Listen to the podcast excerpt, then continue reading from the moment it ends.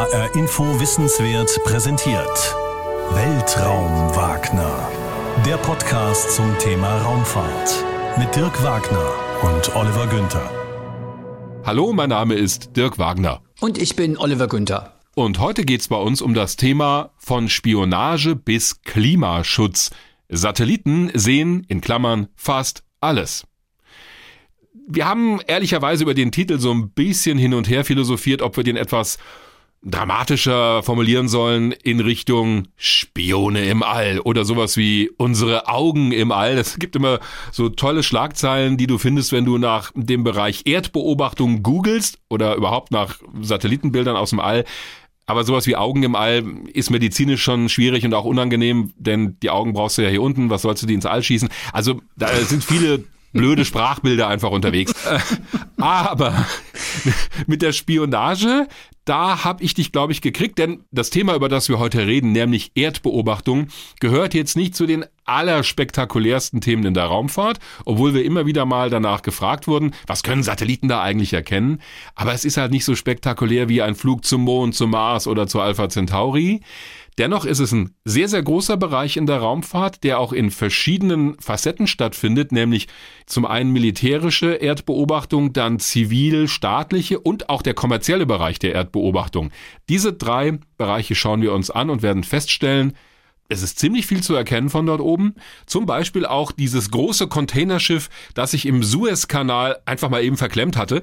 Das war aus dem All zu sehen und da sind auch viele Bilder selbst auf der Titelseite von Zeitungen gewesen. Also da ist dieser Bereich Erdbeobachtung, glaube ich, vielen Menschen auch nochmal präsent geworden, was wir eigentlich aus dem Weltraum schon erkennen können mit Satelliten, wenn auch nicht alles, deshalb das fast in Klammern.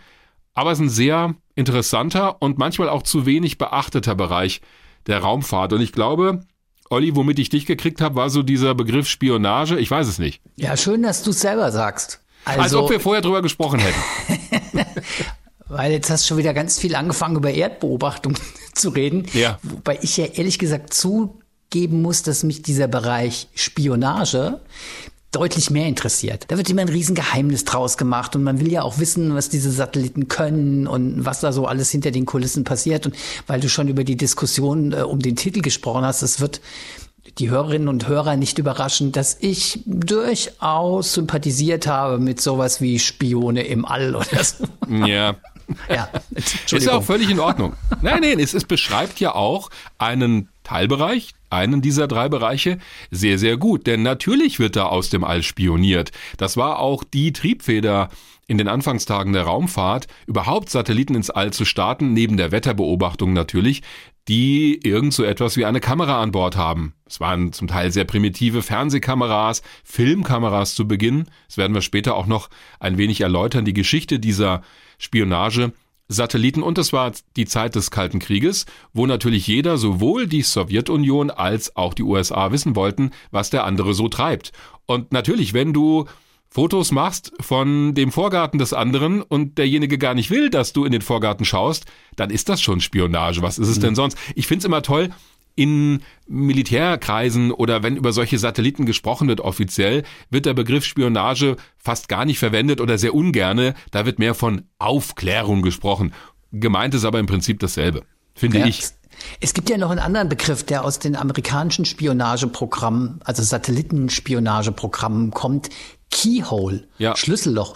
Als ich den das erste Mal gelesen habe, musste ich echt ein bisschen schmunzeln, weil das ist so ein Mittelding zwischen Aufklärung, ja, so klingt ja eher verharmlosen und Spionage. So Schlüsselloch hat sowas Diskretes, ja. aber schon auch was, ähm, naja, man guckt sich was an, was man sich eigentlich nicht angucken soll.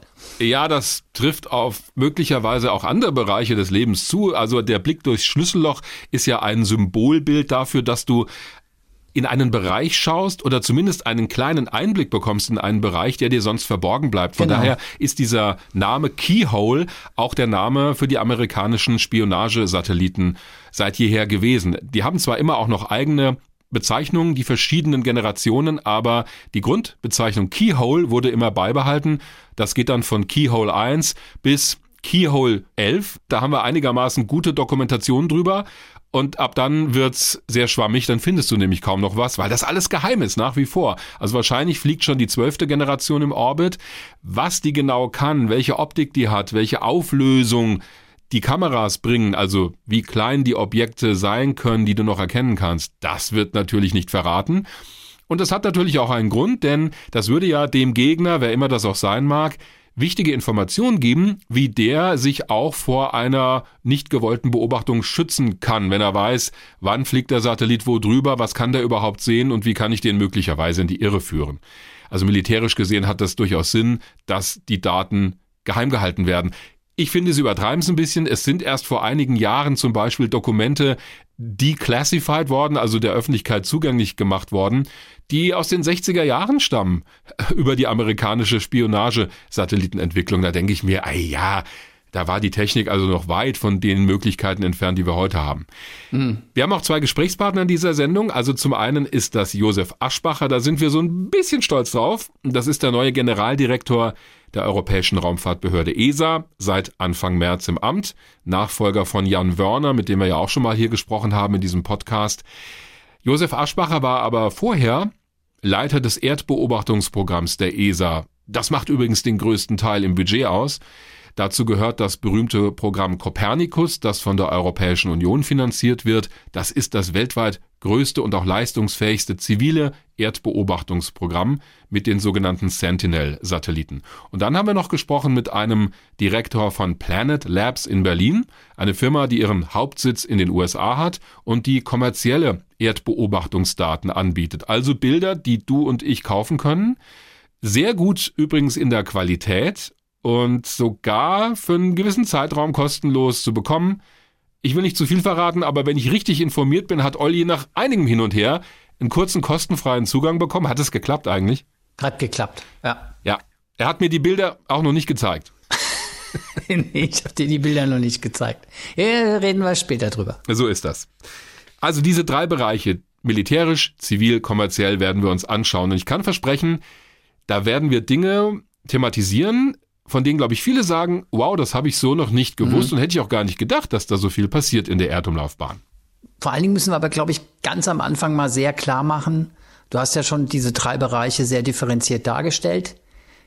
All das passiert zwar im Orbit, wird vom Orbit aus von Satelliten aus geleistet, aber das sind natürlich ganz unterschiedliche Satelliten. Also ja. es geht nicht um Satelliten, die alles drei machen, ja, also, dass du einen Satelliten da oben hast, der irgendwie fürs Militär spioniert und gleichzeitig Erdbeobachtung macht äh, für die ESA und dann auch noch für kommerzielle Anbieter macht.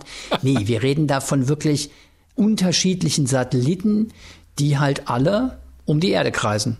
Richtig, die werden sogar von unterschiedlichen Behörden betrieben. Also in den USA zum Beispiel werden alle Aufklärungs- oder Spionagesatelliten vom NRO betrieben. Das ist das National Reconnaissance Office. Und bis Anfang der 90er Jahre haben die Amerikaner noch nicht mal zugegeben, dass es diese Behörde überhaupt gibt.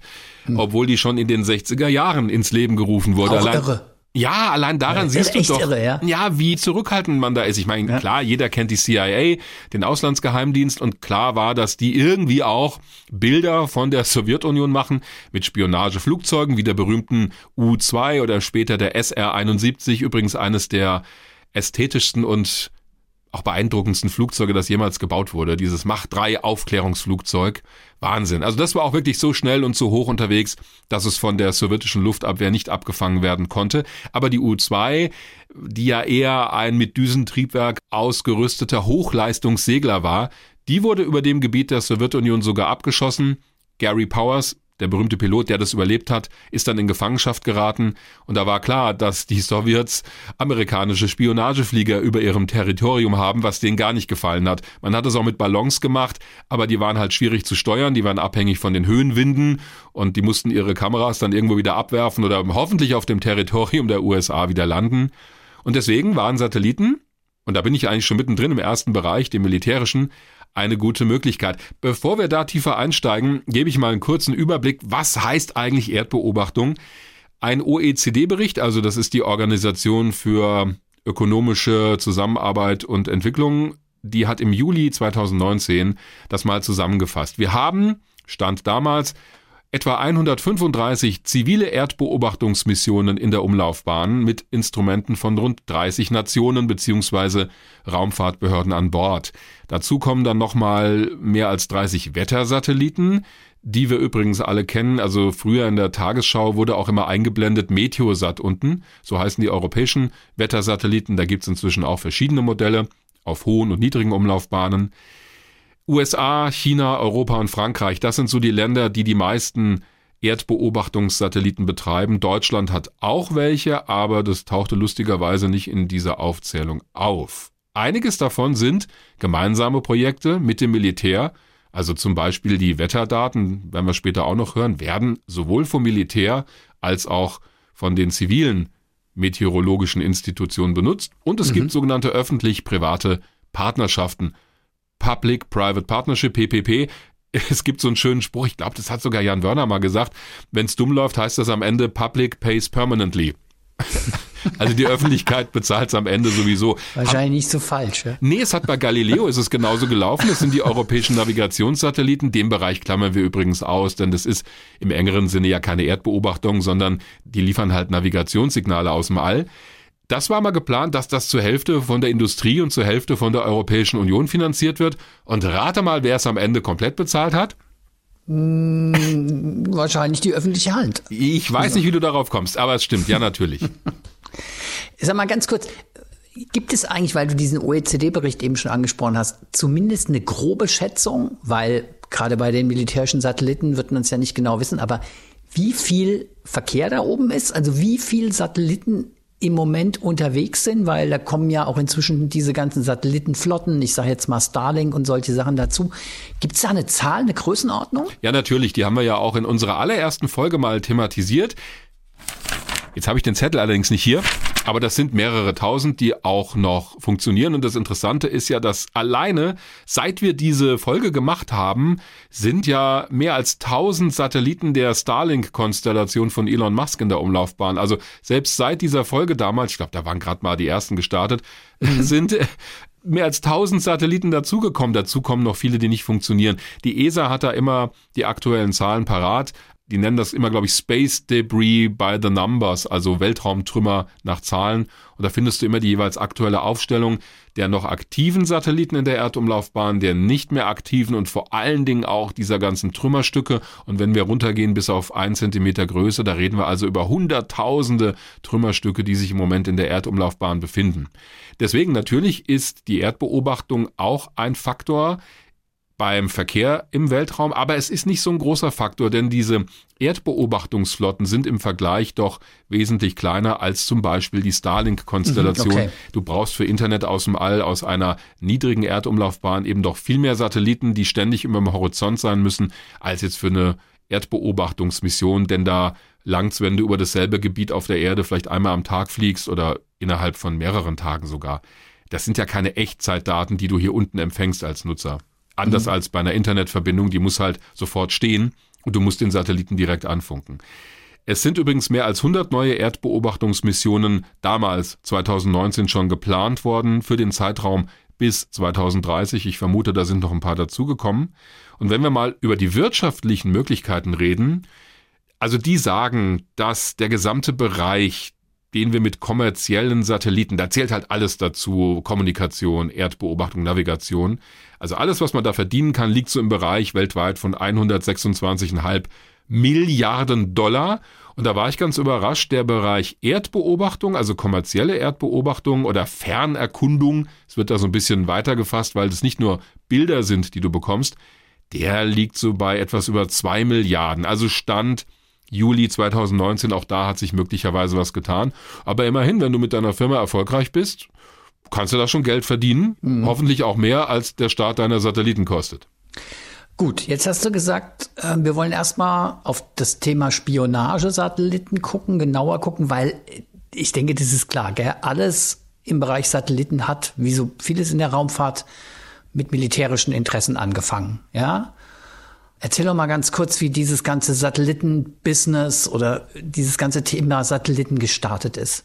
Das hat begonnen im Kalten Krieg und zwar schon Ende der 50er, Anfang der 60er Jahre. Denn natürlich wollte sowohl die Sowjetunion wissen als auch die USA, wie viele militärische Einrichtungen der andere jeweils hat und vor allen Dingen auch wollten sie zählen, wie viele Bomber, also Atombomber, Flugzeuge, die Atombomben tragen können, wie viele Flugplätze und auch wie viele ICBM Startplätze der jeweils andere hat. ICBM, das ist die Abkürzung für Intercontinental Ballistic Missile, Interkontinentalraketen, Atomraketen, umgangssprachlich genannt. Denn wenn du das weißt, dann weißt du ja auch, was du möglicherweise tun musst, um dein Territorium zu schützen mit Anti-Raketenwaffen. Aber auch das war eher eine theoretische Diskussion, weil klar ist, hätte der Kalte Krieg jemals wirklich begonnen und wäre heiß geworden, dann wäre die Menschheit heute nicht mehr da oder zumindest mhm. zu einem großen Teil nicht mehr da.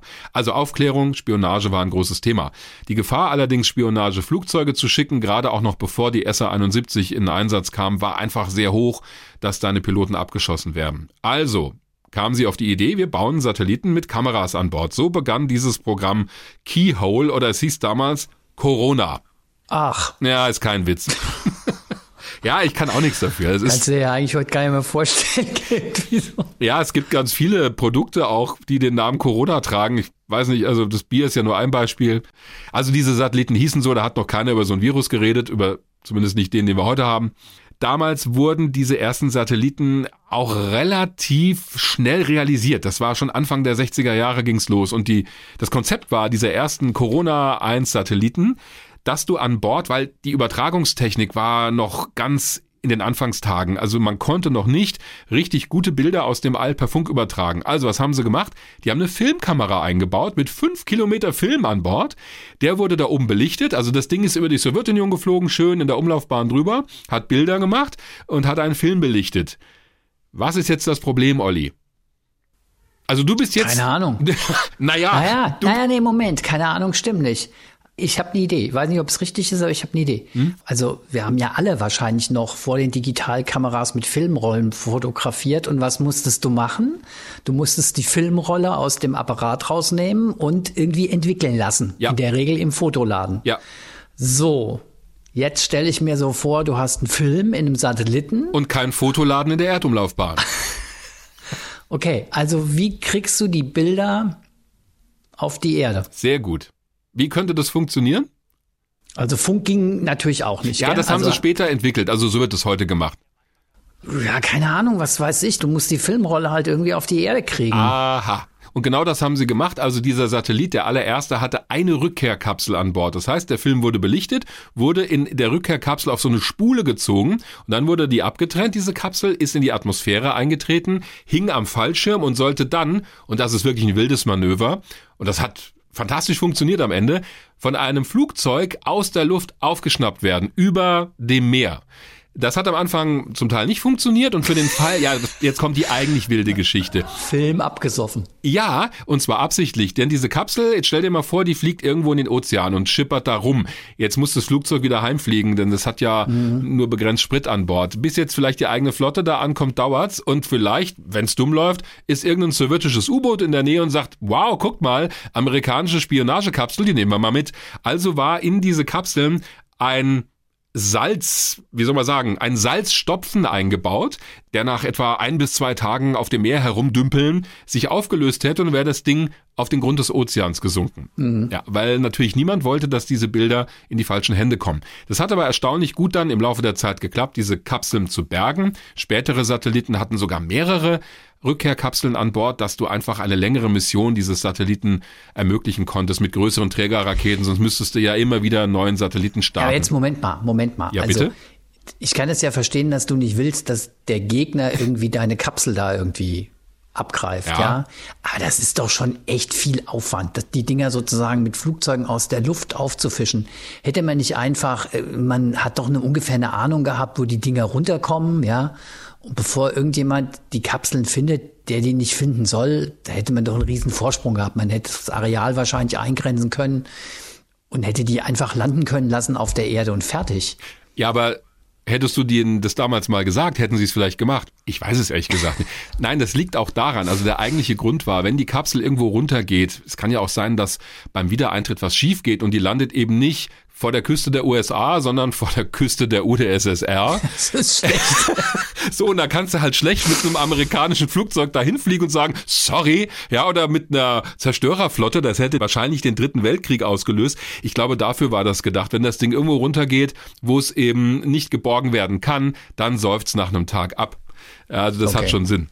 Aber der Grund, warum sie eben das gemacht haben, es ist sehr aufwendig, gebe ich dir recht, aber damals war die Technik eben noch nicht so gut die Filme an Bord zu entwickeln sie abzutasten und die Bilder zur Erde zu senden. Das hat man zwar bei einer amerikanischen Mondsonde, dem sogenannten Lunar Orbiter, gemacht, denn der war in der Mondumlaufbahn und von dort hättest du die Filmkassette nicht zurückschießen können. Der hatte so ein Abtastsystem. Das ist aber bei weitem nicht so gut gewesen wie die Auflösung, die du bekommst, wenn du diesen Film hier unten unter dem Mikroskop, auch noch unter einem Stereomikroskop, die haben ja auch später Stereoaufnahmen gemacht, dreidimensionale Aufnahmen, ist für die Bildauswertung viel, viel besser. Mhm. Die kamen am Anfang allerdings noch nicht an die die Aufnahmen der Spionageflugzeuge ran. Die allerersten Corona-Satelliten hatten so eine Auflösung von, ich sag mal was, sieben, acht Meter.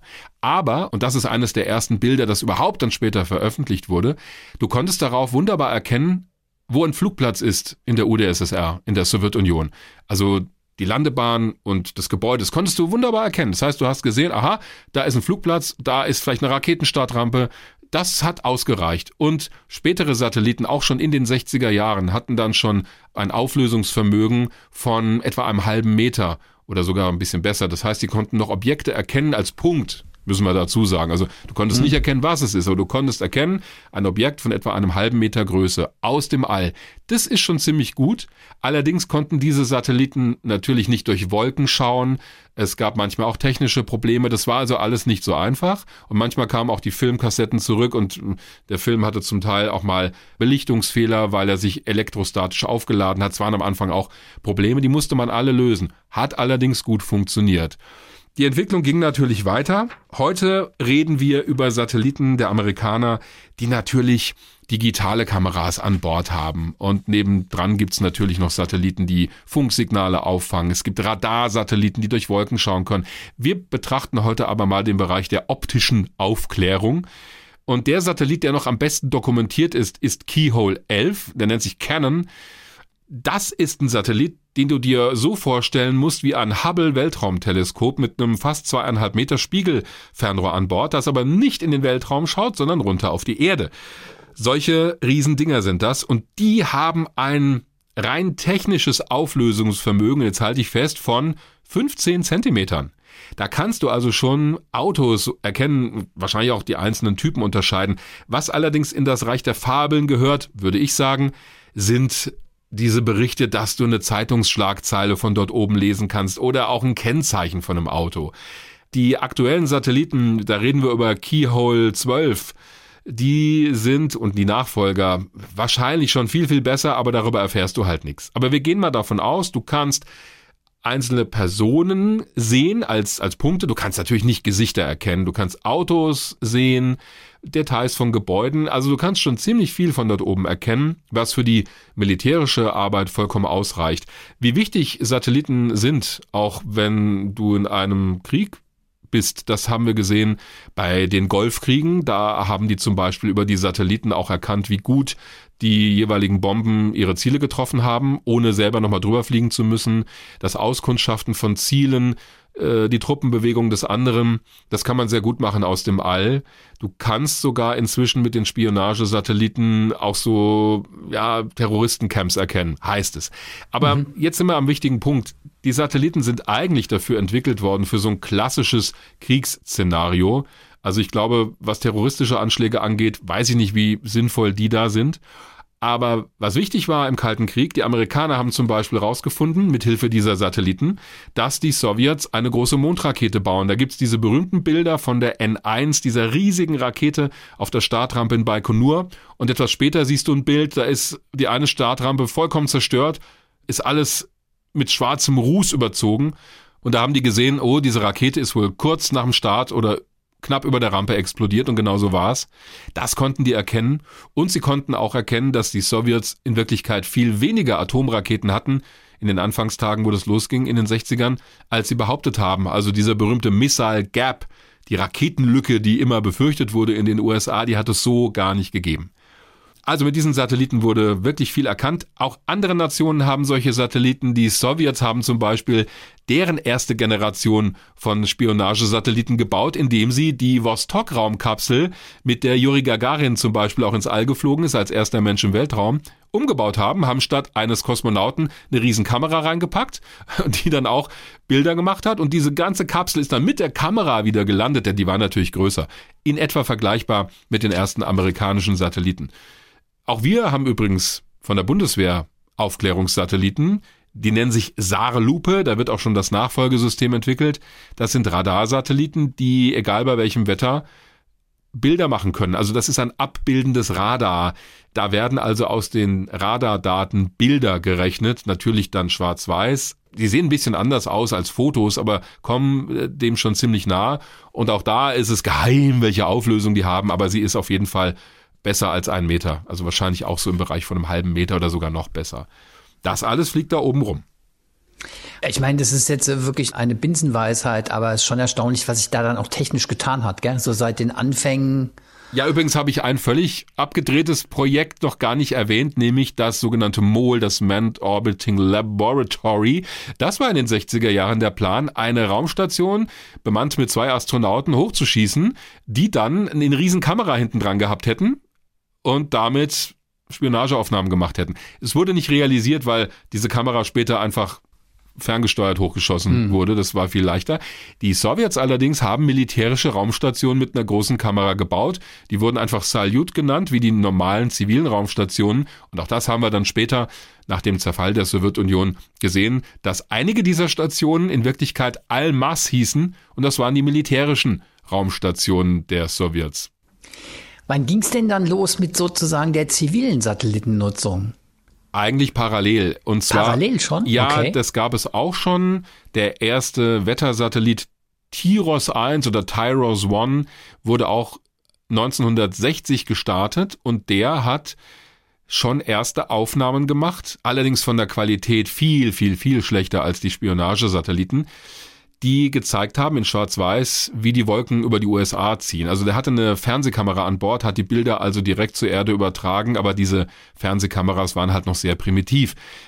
Die Erdbeobachtung im zivilen Bereich war also vor allen Dingen erstmal den Wettersatelliten vorbehalten und später kamen die ersten Erdbeobachtungsmissionen dazu, die berühmten Landsat-Satelliten der NASA, wo Ernten vorhergesagt werden konnten, Landvermessungsaufgaben, also auch Kartierungsaufgaben aus dem All. Das passierte parallel, aber die militärische Entwicklung war natürlich immer einen Schritt voraus, weil du für diese Anwendung wesentlich höhere Auflösungen brauchst. Also für solche landwirtschaftlichen Anwendungen oder auch Kartierungsaufgaben, da langt schon so ein Auflösungsvermögen von 10 Metern. Mhm. Aber da bist du mit einem Spionagesatelliten halt nicht so gut bedient. Das ist zu schwammig, das Bild dann. Mhm. Also der Anfang war tatsächlich Wettervorhersage. Ja, absolut. Klassisch, ja. ja. Ist ja auch sinnvoll. Du hast den globalen Blick, du kannst deinen kompletten Kontinent, du kannst dein ganzes Land sehen und großflächig Wolkenzüge beobachten. Äh, das war natürlich vorher mit Flugzeugen und mit lokalen Wetterstationen auch irgendwie möglich, aber das war halt sehr kleinteilig. Und die Kombination von dem Blick von oben aus dem All und den lokalen Messungen unten, die macht die Wettervorhersage so genau und da sind wir inzwischen ja wirklich sehr, sehr weit gekommen. Mhm. Aber da kamen ja noch andere Themen irgendwann mal dazu. Also wir haben ja jetzt nicht nur Wettersatelliten oben äh, im Orbit, sondern es werden ja inzwischen noch ganz andere Sachen gemacht. Wie hat sich das denn dann so langsam ausgeweitet, dieses Thema Erdbeobachtung durch Satelliten? Das wurde, als das Thema Umweltschutz immer mehr auch in der Politik erkannt wurde, wurde das auch schon wichtiger, solche Daten aus dem All zu bekommen. Also zum Beispiel die Polargebiete der Erde aus dem All zu vermessen, den Meeresspiegel zu beobachten. Und da ist die Europäische Raumfahrtbehörde ESA wirklich weltweit führend und auch wir in der Europäischen Union weltweit führend mit diesem Programm Copernicus. Also wenn wir uns das mal anschauen, der Bereich Erdbeobachtung bekommt im Moment das meiste Geld im ESA-Budget. In diesem Jahr hat die ESA rund 6,5 Milliarden Euro zur Verfügung und davon werden etwa 1,4 Milliarden Euro für Copernicus, also besser gesagt für den Bereich Erdbeobachtung, da gehört noch mehr dazu, Dafür wird dieses Geld verwendet. Das ist der größte Batzen im ESA-Budget. Äh, Copernicus besteht aus einer Flotte von Satelliten, die heißen jeweils Sentinel und da hat man wirklich das gemacht, was auch ein ganz neuer Ansatz eigentlich ist in der Erdbeobachtung. Du schickst nicht mehr einen großen Satelliten hoch, der alles kann, da gab es ja den berühmten Envisat der ESA, das war so ein Umweltsatellit, Riesending mit allen möglichen Geräten, der inzwischen auch leider nicht mehr funktioniert, der ist irgendwann ausgefallen und ist ein ziemlich großes Stück Weltraumschrott da oben. Den wollen mhm. sie irgendwann mal zum Absturz bringen wahrscheinlich. Mit einer Mission, die an den andockt und den in die Atmosphäre zieht. Jetzt startet man jeweils für spezielle Aufgaben spezielle Satelliten. Es gibt verschiedene Sentinels. Kurzer Überblick, Sentinel 1, das sind so Radarsatelliten, die können also Bilder von der Erde machen, auch durch Wolken hindurch. Sentinel 2 sind Satelliten mit Kameras, die in verschiedenen Wellenlängen Bilder machen, also im Prinzip Fotos. Sentinel 3 das sind Satelliten, die die Meeresoberflächen im Blick haben, die auch erkennen können, welche Inhaltsstoffe da im Wasser sind an der Oberfläche. Die messen außerdem die Temperatur von Meer- und Landmassen. Sentinel 4, das ist kein eigener Satellit, das sind Messinstrumente, die an Bord von Wettersatelliten fliegen. Sentinel 5P ist ein ganz besonderer Satellit. Der wurde 2017 gestartet. Übrigens der erste Sentinel, Sentinel 1 wurde 2014 gestartet, dass du mal so einen zeitlichen Überblick hast. Aber Sentinel 5P ist gerade jetzt in der Corona-Pandemie zu einer gewissen Berühmtheit gelangt, denn dieser Satellit kann Schadstoffe aus dem All messen, unter anderem auch Stickstoffdioxid. Das ist das Gas, das aus alten Dieselautos hinten rauskommt und auch für manche Fahrverbote hier in Hessen gesorgt hat diesen Anteil des Gases in der Atmosphäre kann der Satellit ziemlich genau messen. Und da haben wir gesehen, als die ersten Bereiche unseres Alltags massiv runtergefahren wurden, auch die Wirtschaft, dass der Anteil von Stickstoffdioxid über Deutschland und auch in den großen Städten Italiens über die Wochen und Monate drastisch gesunken ist. Also hast du gesehen, wie die Bereiche, die sonst rot eingefärbt sind, auf diesen Bildern auf einmal immer kleiner wurden und sich dann auch verfärbt haben. Also die Farbe ist dann immer ein Indikator gewesen für den Anteil, für die Intensität dieses Stoffes in der Luft. Dann haben wir noch Sentinel 6. Das sind auch zwei Satelliten, einer ist schon gestartet. Die messen aus dem All die Höhe des Meeresspiegels. Das ist eine Mission gemeinsam mit der NASA. Also auch da hat man wirklich alles im Blick. Die Veränderung des Meeresspiegels, die Polarkappen, es gibt ja noch andere Satelliten. Das ist ein ziemlich umfangreiches Programm, finanziert von der Europäischen Union. Die ESA ist die ausführende Behörde, das unseren Planeten so gut im Blick hat wie keine andere zivile Erdbeobachtungsmission. Mhm. Ich hätte jetzt gedacht, sowas wie Stickoxide oder sowas kannst du auch auf der Erde messen. Warum brauchst du da einen Satelliten? Ja, natürlich, die Messungen auf der Erde sind auch wichtig, weil die natürlich lokal viel besser aufgelöst sind. Du machst es aus dem All ja relativ grob. Aber der große Vorteil ist, du kannst eben einen globalen Überblick bekommen und auch über die Wochen und Monate zeigen, wie sich das verändert. Und das kannst du viel besser mit einem Satelliten machen, weil der einfach dir das große Bild liefert. Also ich würde das auch nicht gegeneinander ausspielen. Das ist ja auch in der Wettervorhersage nicht so. Ich meine, wir starten jeden Tag in Deutschland zig Wetterballons nach wie vor mit so Sonden dran, die Temperatur, Luftdruck, Luftfeuchte messen, um Wettervorhersagen zu machen. Das geht aber nicht ohne die Daten der Wetterstation auf der Erde und ohne die Bilder und Messdaten aus dem All. Alles zusammen ergibt das Bild. Und ohne die Weltraumkomponente würde dir ein wesentlicher Teil fehlen, auch in der Klimaforschung. Dafür leisten diese Sentinel-Satelliten auch einen großen Anteil der Daten und bringen einen großen Anteil der Daten, die dafür gebraucht werden. Ja, du hast ja schon gesagt, so Thema wie Entwicklung an den Polarkappen, Beobachtung der Meere und sowas, das klang sowieso schon sehr so nach so Klimaschutz. Ist mir der Begriff ist mir sofort durch den Kopf gegangen. Das sind ja viele Sachen, die auch mit Klimawandel, Klimaschutz zu tun haben. Absolut, zumal du auch Gebiete der Erde beobachten kannst, wo du keine einzige Messstation hast. Ja, klar. Ja, Na, ja okay. Darüber haben wir gesprochen, beziehungsweise ich in diesem Fall mit Josef Aschbacher. Bis vor kurzem bei der ESA der zuständige Direktor für den Bereich Erdbeobachtung gewesen. Und er ist jetzt seit dem 1. März der neue Generaldirektor der ESA. Also vorher war er der Chef der Erdbeobachtung, jetzt ist er Chef von allem. Man könnte sagen, er ist so der Oliver Günther der ESA. Kommst du denn da drauf jetzt? Ist für Herrn Aschbacher nicht sehr schmeichelhaft, finde ich. Oh, weiß ich nicht. Aber du hast ja in diesem Podcast auch die Rolle desjenigen, der immer die, den Blick über das Gesamte hat. Also ich bin ja einer, der dann ein bisschen ins Detail geht. Also ein bisschen sehr Ach. ins Detail. Ja, und du hast den Überblick über alles. Ich finde, das passt schon ganz gut. Äh, ob ich einen Überblick habe. Lassen wir das mal beiseite. Also, Jedenfalls haben wir darüber gesprochen und zum Schluss konnte ich mir es natürlich nicht verkneifen, ihn auch nach seiner neuen Rolle als ESA-Direktor nach seinen Plänen zu fragen. Aber angefangen haben wir mit dem Bereich Erdbeobachtung. Herr Aschbacher, Sie kommen aus dem Bereich Erdbeobachtung und waren seit 2016 Direktor der Erdbeobachtungsprogramme bei der ESA. Da geht's ja vor allem um Copernicus, also das Programm, das die ESA im Auftrag der Europäischen Union ausführt. Wie würden Sie persönlich das Ziel von Copernicus definieren? Copernicus ist derzeit wirklich das weltführende Programm, wo Europa eine klare Leadership erreicht hat, um unseren Planeten aus dem Weltraum zu beobachten. Wir nennen das im Englischen Taking the Pulse of Our Planet.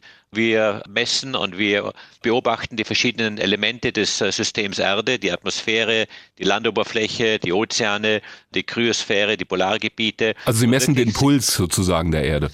Wir messen den Puls der Erde, ganz richtig, auch um zu verstehen, wie das System Erde als Ganzes funktioniert. Es ist ja nicht so, dass man mit einer Messung in der Atmosphäre sofort weiß, wie das Klima sich ändert. Man muss ja den Zusammenhang mit der Erdoberfläche, mit den Ozeanen, mit den Polargebieten verstehen. Und das ist genau, was dahinter ist bei Copernicus, nämlich dieses allumfassende Beobachtungsnetz zu kreieren aus dem Weltall, aber auch kombiniert mit Bodenmessungen und mit Modellrechnungen, um unseren Planeten zu verstehen. Sie haben selbst eine enge Verbindung zur Natur. Sie sind als Kind auf einem Bauernhof in Österreich aufgewachsen. Welches Bild unseres Planeten und unserer Natur sehen Sie denn durch die Augen der Satelliten momentan? Es ist richtig, ich bin in einem sehr idyllischen Bergdorf aufgewachsen in Deutschland, wahrscheinlich bestens bekannt durch den Bergdoktor. Ach, richtig. Das spielt, das spielt in meinem Heimatort. Und ja, es ist richtig, dass äh, man natürlich als kleines Kind mit der Natur verbunden ist und dadurch auch die, die Wichtigkeit der Natur äh, erkennt, aber auch die Änderungen sieht, die stattfinden. Und das sehen wir aus dem Weltraum besonders gut. Die Änderungen sind massiv und aus dem Weltraum hat man natürlich eine ganz andere Perspektive als wenn man am Boden sitzt und zusieht, was auf der Erdoberfläche passiert. Dieser Blick hilft wirklich, unsere Sinne zu schärfen, aber auch uns wach zu rütteln und uns daran zu erinnern, dass wir eigentlich unseren eigenen Planeten ziemlich stark verändern.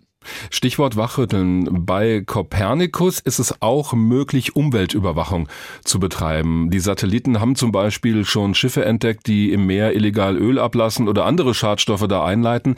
Was passiert denn dann? Denn die ESA oder auch die Europäische Kommission, die ist ja keine Polizeibehörde. Nee, wir sind keine Polizeibehörde, wir sind eine Weltraumagentur und unsere Aufgabe ist, erstens Satelliten zu bauen, die Daten bereitzustellen. Aber natürlich haben wir auch ein Interesse, dass diese Daten äh, zum Nutzen der Gesellschaft und der Bevölkerung eingesetzt werden. Das heißt, die Satelliten, die wir bauen, werden so konzipiert und die Instrumente werden so spezifiziert, damit sie eben genau diese Politiken implementieren, die die Politiker vorgeben.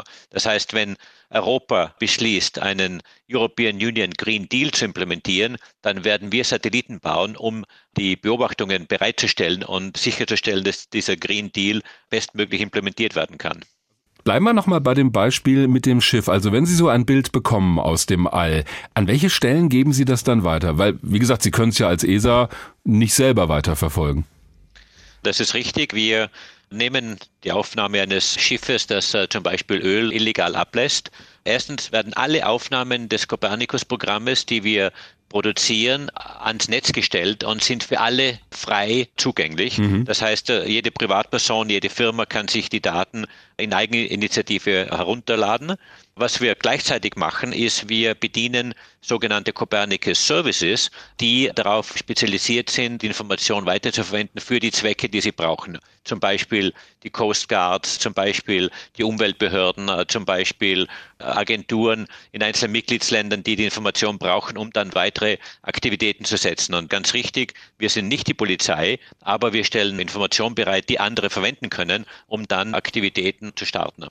Das Programm hieß ja vorher auch mal GMES, das stand für Global Monitoring for Environment and Security. Und auch wenn das heute anders heißt, nämlich Copernicus, dieser Aspekt Sicherheit oder Sicherheitsdienste, der spielt ja immer noch eine große Rolle offensichtlich, gerade für die Europäische Union. Es ist richtig, das Wort Security ist in der alten Bezeichnung für Copernicus drin. Security ist allerdings zu verstehen als Civil Security, also Security im Sinne nicht der militärischen Security oder Sicherheit, sondern wirklich ziviler Sicherheit. Wie zum Beispiel Zivilschutz, wie zum Beispiel Grenzkontrollen, äh, wie zum Beispiel Unterstützung von äh, humanitären Hilfen im Ausland, äh, wo natürlich auch sehr viele Sicherheitsaspekte mitspielen. Aber ja, es ist richtig, unsere Daten werden verwendet im Katastrophenfall, bei Überflutungen, bei Waldbränden und vielen anderen sicherheitsrelevanten Ereignissen. Da spielen unsere Daten eine ganz, ganz wichtige Rolle, um eben schnell Hilfe leisten zu können. Weil Sie die Grenzüberwachung angesprochen haben, das ist auch so ein Beispiel, das häufig genannt wird im Zusammenhang mit Kopernikus, auch von Leuten, die das eher kritisch sehen. Also ist Kopernikus auch in der Lage, zum Beispiel Flüchtlingsbewegungen zu verfolgen? Die Auflösung unserer Satelliten ist heute zumindest im Bereich von 10 Metern. Das heißt, alles, was größer als 10 Meter ist, wird gut gesehen. Das zeigt ja auch, dass unsere Satelliten in erster Linie auf Umweltbeobachtung abzielen und klimarelevante Parameter messen. Das heißt, alles, was kleiner als 10 Meter ist, wird von unseren Satelliten nicht gesehen. Das heißt, gerade Flüchtlingsbewegungen sind dadurch sehr schwer zu erfassen, außer es handelt sich um sehr große Schiffe zum Beispiel, die von Nordafrika nach Italien oder Spanien segeln. Die kann man natürlich erkennen, allerdings nicht in einem Detail, wo wir darauf zum Beispiel Menschen sehen können. Ja, das ist immer ganz beeindruckend, weil auf den Bildern eben nicht nur die Schiffe zu erkennen sind, sondern gerade auf den Radarbildern auch die äh, quasi Wellenschleppe, die diese Schiffe hinter sich herziehen. Das kann man wirklich ganz, ganz lange verfolgen. Aber um das nochmal klar zu machen, weil das viele Leute auch immer wieder fragen, ist es denn ausgeschlossen, dass Kopernikus auch militärisch genutzt wird? Ausgeschlossen ist es sicher nicht. Die Daten werden frei zur Verfügung gestellt. Ich nenne als anderes Beispiel die Meteorologie. Die Wettervorhersage beruht ja zu fast 80 Prozent auf Daten aus dem Weltall von Satelliten. Mhm. Und wir bauen die Meteosat-Satelliten oder jetzt die polar umlaufenden Satelliten äh, genannt METOP und die nächste Generation METOP Second Generation. Und es gibt ja nur eine Linie von meteorologischen Satelliten, der Meteosat wird dann natürlich verwendet, um daraus Wettervorhersagen zu machen, die sowohl für den Landwirt als auch für die Air Force verwendet werden. Das heißt, unsere Infrastruktur ist natürlich universell einsetzbar und was dann mit den Daten wirklich gemacht wird, das hängt natürlich von einzelnen Nutzern ab. Diese Daten stehen im Prinzip allen Leuten in der Europäischen Union zur Verfügung. Die müssen sich nur registrieren und dann bekommen sie einen Zugang. Das haben Sie auch vorhin schon erwähnt im Zusammenhang, als wir über die Schiffe gesprochen haben. Welche Rolle spielt denn dabei der Datenschutz? Denn ich könnte mir vorstellen, es geht ja eventuell auch um sensible Informationen. Wir stellen im Prinzip alle Informationen, alle Daten frei zur Verfügung. Mhm. Äh, es gibt natürlich eine Möglichkeit, sollte es notwendig sein, Daten zurückzuhalten, was wir bisher nie gemacht haben und das immerhin seit sieben Jahren, seit unsere Satelliten im Weltall sind. Theoretisch haben wir die Möglichkeit, Beschränkungen einzuführen, aber in der Praxis haben wir sie bisher noch nicht genutzt. Erdbeobachtung wird immer wichtiger und Europa hat da tatsächlich in den vergangenen Jahren eine führende Rolle übernommen weltweit. Also da können selbst Nationen wie die USA nur neidvoll zu uns nach Europa schauen, aber gleichzeitig wird es dort oben im All immer voller und das Risiko wird damit auch größer, dass zwei Satelliten mal zusammenstoßen, mal ganz abgesehen von dem vielen Schrott, der da schon herumschwirrt. Muss da nicht mehr passieren, damit wir in Europa nicht blind werden? Es ist richtig, dass mehr und mehr Satelliten ins All geschossen werden. Allerdings die Erdbeobachtungssatelliten, die wir in Europa ins Weltall transportieren, sind nur relativ wenige. Das wirkliche Problem unter Anführungszeichen für Weltraumschrott sind natürlich die Konstellationen, die derzeit aufgebaut werden, wo Hunderte oder Tausende von Satelliten, manchmal sogar Zehntausende von Satelliten benötigt werden, um solche Konstellationen aufzubauen. Da ist natürlich die Anzahl sehr groß. Also sowas wie Starlink zum Beispiel, was SpaceX ja gerade aufbaut. Ganz richtig, ja. Und nachdem es so viele Satelliten sind, ist meistens auch die, die Qualität und die Steuerbarkeit äh, dieser Satelliten reduziert und die bergen eine ganz andere Gefahr als die, sage mal, die Copernicus-Satelliten, die ja erstens äh, sehr wenige sind. Zum Zweiten, wenn sie ans Ende der Lebenszeit kommen, haben wir äh, Systeme eingebaut, um sie geordnet zu deorbiten. Das heißt, um sie auf tiefere Umlaufbahnen zu schicken, dann brechen sie auf und tauchen in die Erdatmosphäre ein und verbrennen. Hm. Das heißt, insofern haben wir natürlich Vorkehrungen getroffen, um hier keinen Schrott zu verursachen. Aber es ist richtig, bei den großen Konstellationen ist die Gefahr natürlich immer größer, dass auch hier Weltraumschrott entsteht, der natürlich auch andere größere Satelliten gefährdet. Und es gab ja schon mal den Fall, dass ein ESA-Satellit einem Satelliten aus der Starlink-Konstellation ausweichen musste, weil, so wurde das auch geschildert, die ESA zwar bei SpaceX versucht hat, jemanden zu erreichen nach dem Motto, Achtung, da könnte eine Gefahr sein, aber bei SpaceX ist sinngemäß keiner ans Telefon gegangen. Äh, da muss doch mehr Koordination stattfinden. Also müssten Sie bei der ESA doch eigentlich äh, die Hände beim Kopf zusammenschlagen. Ja, das haben wir auch. Äh, das war sogar einer meiner Satelliten, also unserer Satelliten im Erdbeobachtungsdirektorat, AELUS, der auf Kollisionskurs mit einem Starlink-Satelliten war. Und wie Sie richtig sagen, wir waren etwas in Panik für kurze Zeit, um erstens die Leute zu erreichen und zum anderen dann zu sehen, wie wir vorgehen. Wir haben dann ein Ausweichmanöver geflogen, um unseren Satelliten zu schützen. Das war natürlich auch eine Lehre für andere, auch für Starlink oder für SpaceX, um bessere Prozeduren jetzt einzubauen und einzustellen. Also sowas kommt hoffentlich nicht mehr vor, dass keiner ans Telefon geht, wie Sie sagen. Da werden natürlich ständig Vorkehrungen getroffen, um hier sich besser zu koordinieren. Aber brauchen wir da eine bessere Verkehrsüberwachung im All und könnte das die ESA auch vorantreiben? Das brauchen wir absolut und wir sind bereits dabei, das voranzutreiben. Das wird in den nächsten Jahren oder auch Jahrzehnten mehr und mehr ein ganz wichtiges Element werden. Dann kommen wir auf Ihre neue Rolle als Generaldirektor der ESA zu sprechen. Im Managementbereich wird ja gerne auch bei Bewerbungsgesprächen so die Frage gestellt, wo sehen Sie sich in fünf Jahren? Wo steht denn die ESA unter Ihrer Führung in, sagen wir mal, fünf Jahren? Die Frage ist eine sehr gute Frage und ich habe sie mir auch äh, sehr gut überlegt, bevor ich meine Papiere eingereicht habe für die Position des Generaldirektors. Ich habe relativ klare Vorstellungen, wie sich die ESA entwickeln muss in den nächsten fünf Jahren, aber nicht nur fünf Jahren, in den nächsten Dekaden. Mhm. Äh, und zwar im Weltraumbereich muss man sich ja wirklich an Dekaden orientieren, weil wenn man Ziele setzt, zum Beispiel auf den Mond zu gehen oder zum Mars zu fliegen, das sind ja Projekte, die man nicht von einem Jahr auf das nächste initiiert, sondern das sind ja langfristige Projekte. Und was ich wirklich will für Europa ist, dass wir uns erstens bewusst werden, wie wichtig die Weltraum Fahrt ist für die Gesellschaft. Es wird sehr oft fälschlicherweise als etwas relativ Exotisches angesehen. Im Gegenteil, der Weltraum ist ganz wichtiger Bestandteil des täglichen Lebens. Wir haben vorhin von der Klimaforschung gesprochen. Wir wüssten nicht, wie das Klima sich ändert, wenn wir keine Satelliten hätten oder zumindest nicht mit der Genauigkeit und mit der Präzision. Also der äh, Nutzen für die Erde steht für Sie schon im Vordergrund.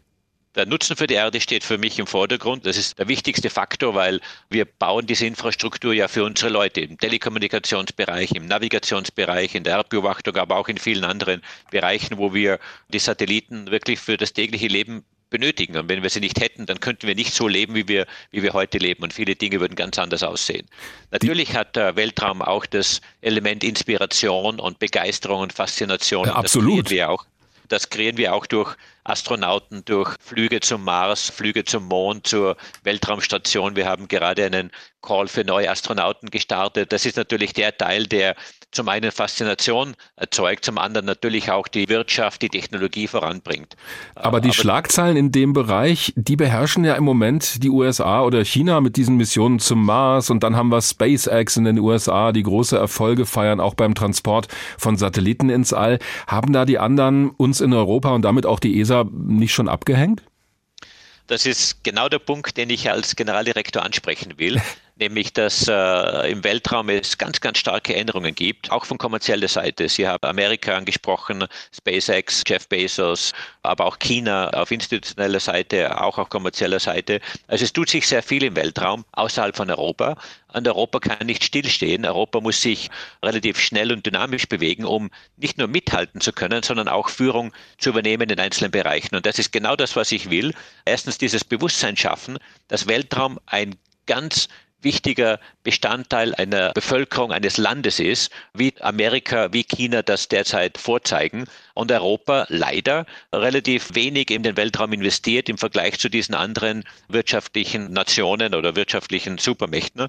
Europa hat ja die gleiche, in etwa die gleiche Wirtschaftskraft oder politische Bedeutung wie Amerika oder wie China. Hm. Nur im Weltraum sind die Investitionen in Europa etwa ein Sechstel dessen, was in Amerika ausgegeben wird. Trotz alledem haben wir eine exzellente Weltraumindustrie und Exzellenz, die wirklich Weltstandard hat mit weniger Geld. Allerdings ist das nicht nachhaltig. Das heißt, Europa muss sich wirklich überlegen, wo wollen wir sein in den nächsten fünf bis zehn Jahren? Wo wollen wir als Europäische Union oder als europäischer Kontinent sein? Und wie wollen wir hier Weltraum verwenden, um unsere eigene Agenda, die wirtschaftliche, politische Agenda voranzutreiben? Und Weltraum ist ein ganz wichtiges Element, um das zu verwirklichen. Ja, und wenn Sie ja. mit diesen Fragen jetzt an die Mitgliedstaaten der ESA herantreten, könnte ich mir vorstellen, dass fast alle sagen, alles schön und gut, aber im Moment haben wir diese weltweite Pandemie zu bekämpfen und dafür geht das Geld im Moment raus. Wir haben kein Geld für die Raumfahrt.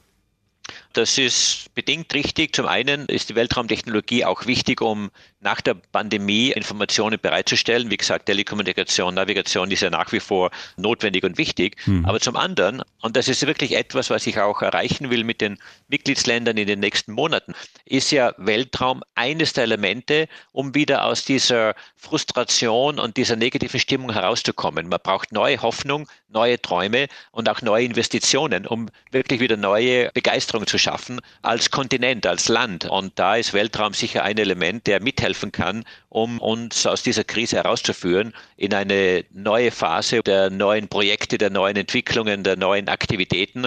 Und der Weltraum ist bestens geeignet, um das zu verwirklichen. Jetzt haben Sie bislang das Erdbeobachtungsprogramm der ESA geleitet, das ja auch sehr erfolgreich läuft, das viele Daten liefert zur Klimaforschung und so weiter. Dieser Bereich bekommt ja auch das meiste Geld innerhalb der ESA. Was die Leute aber fasziniert, worüber Sie gerade gesprochen haben, das sind die aktuellen Missionen zum Mars oder Flüge von Menschen zur ISS, auch wieder zurück zum Mond.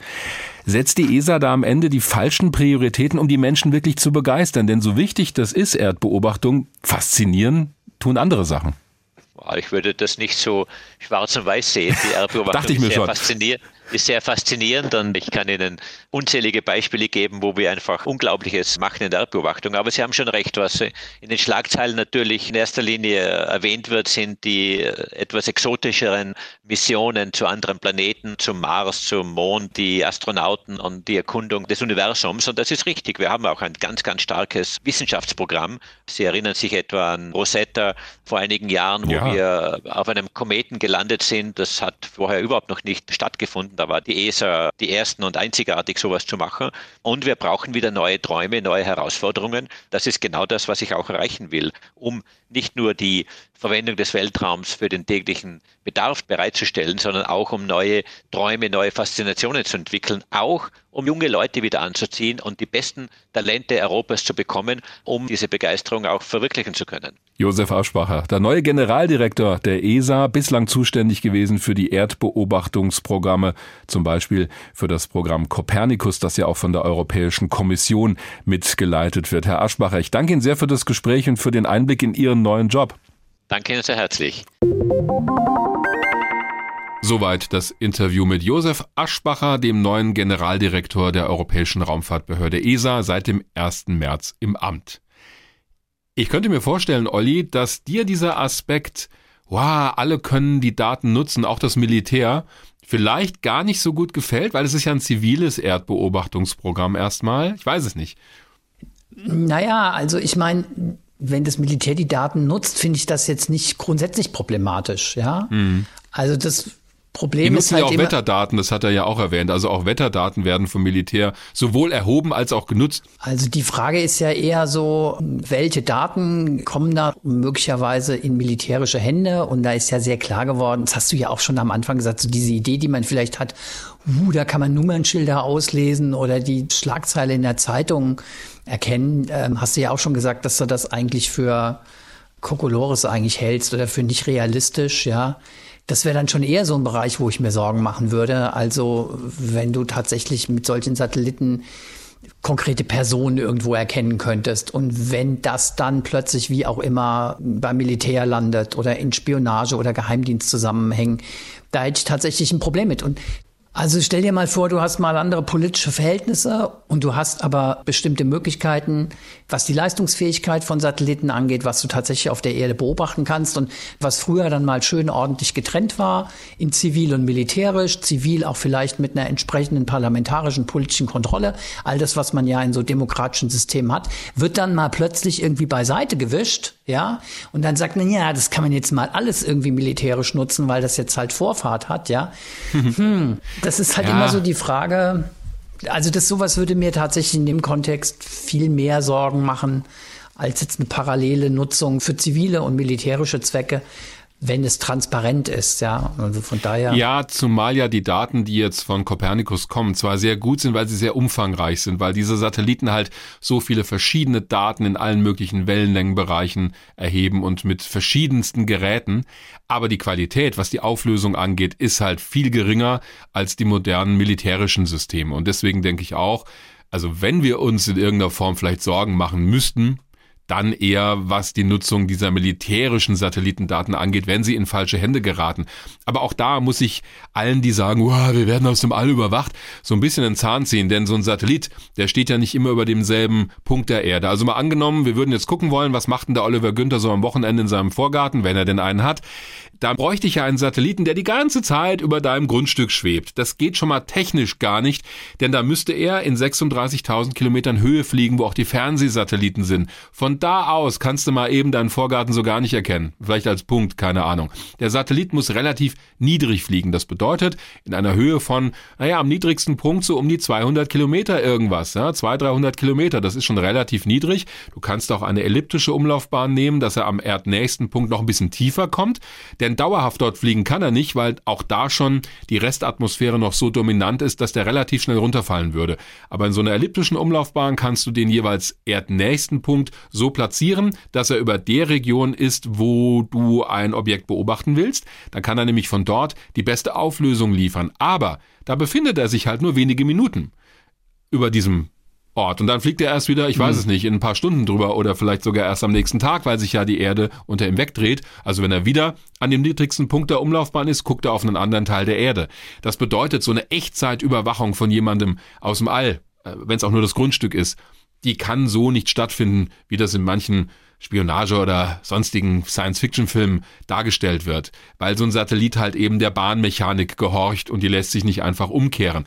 Da sehe ich schon eher ein Problem in sogenannten Drohnen, also kleinen autonomen Flugkörpern. Die kannst du wunderbar über dem Grundstück schweben lassen, ohne dass es jemand merkt. Also ich würde mal sagen, wenn wir so in diesen Bereich der Überwachung gehen, da kannst du irgendwie mit den Smartphones, die jeder bei sich trägt ja. und möglicherweise auch Drohnen, da sehe ich das Risiko viel, viel höher. Ja? ja. Man kann natürlich schon irgendwie mal in die Zukunft gucken und sagen, wenn sich Spionagetechnik, auch Satellitentechnik weiterentwickelt, ähm, was jetzt zum Beispiel die Genauigkeit von Aufnahmen angeht. Wenn du dann mit Flotten unterwegs bist, so dass du diese eben gerade von, von dir beschriebene ja sehr begrenzte Abdeckung, also fliegt nur einmal bei mir am Tag über den übrigens nicht vorhandenen Vorgarten, könntest die Rate ja deutlich erhöhen, ja. Aber jetzt mal ganz ehrlich, da mache ich mir ehrlich gesagt um mein eigenes Smartphone. Das halte ich aber im Zweifelsfall für das deutlich größere Risiko. So Drohnenüberwachung ist da, glaube ich, auch ein viel effektiveres Mittel, als da jetzt Satelliten an den Start zu bringen. Absolut. Und da sollten wir auch dazu sagen, dass du nicht das allermodernste Smartphone dienstlich nutzt. Hm.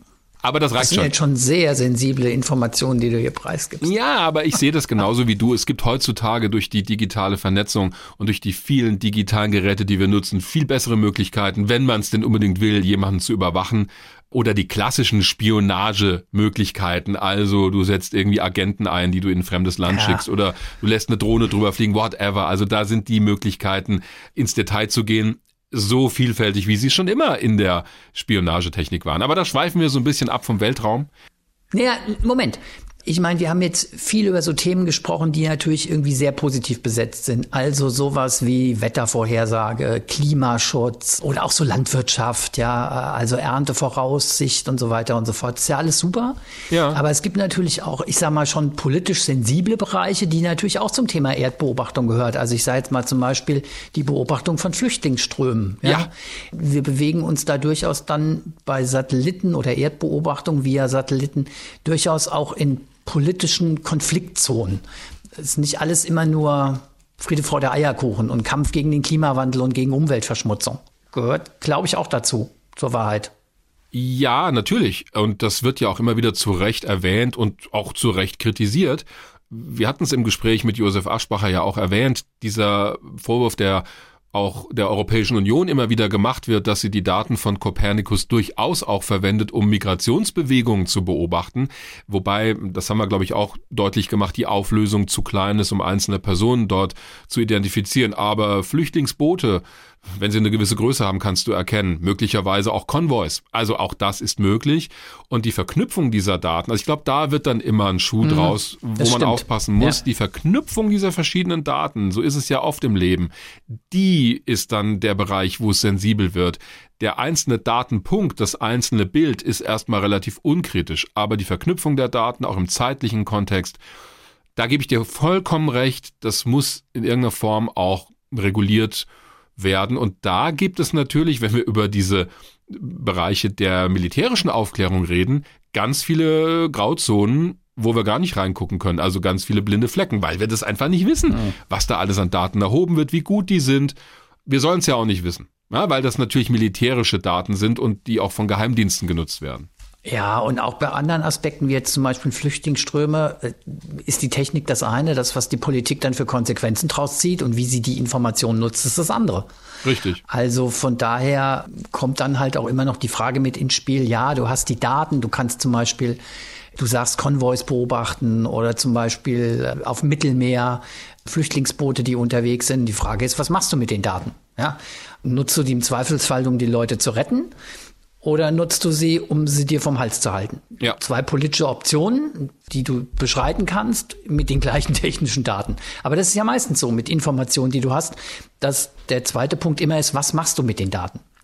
So ist es auch bei jeder Technik. Also ja, du genau. kannst auch eine Rakete dafür verwenden, um eine Atombombe, um den halben Globus zu schicken, oder du benutzt sie, um Satelliten oder Menschen ins All zu bringen. Der Klassiker.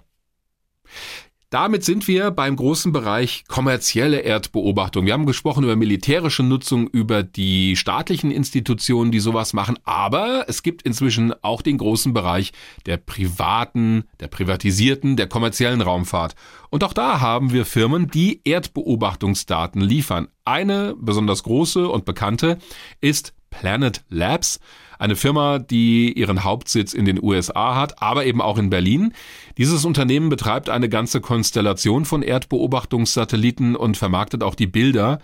Dazu gehört auch die Firma Rapid Eye, die gehört inzwischen auch zu Planet Labs, war vorher eigenständig mit Sitz in Berlin.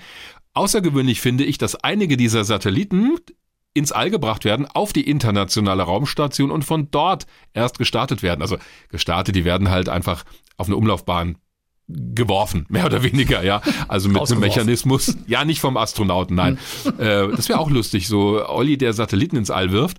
Aber nein, das wird natürlich mit einem entsprechenden Mechanismus gemacht. Aber auch von der ISS werden tatsächlich kleine Satelliten gestartet und da sehen wir auch schon, worüber wir da reden. Da reden wir nicht über tonnenschwere, riesige Konstruktionen, sondern eher über so kleine Satelliten, diesen ganzen Bereich der Micro-Launcher und Nano und wie auch immer Satelliten, der gehört auf jeden Fall auch zum Bereich Erdbeobachtung.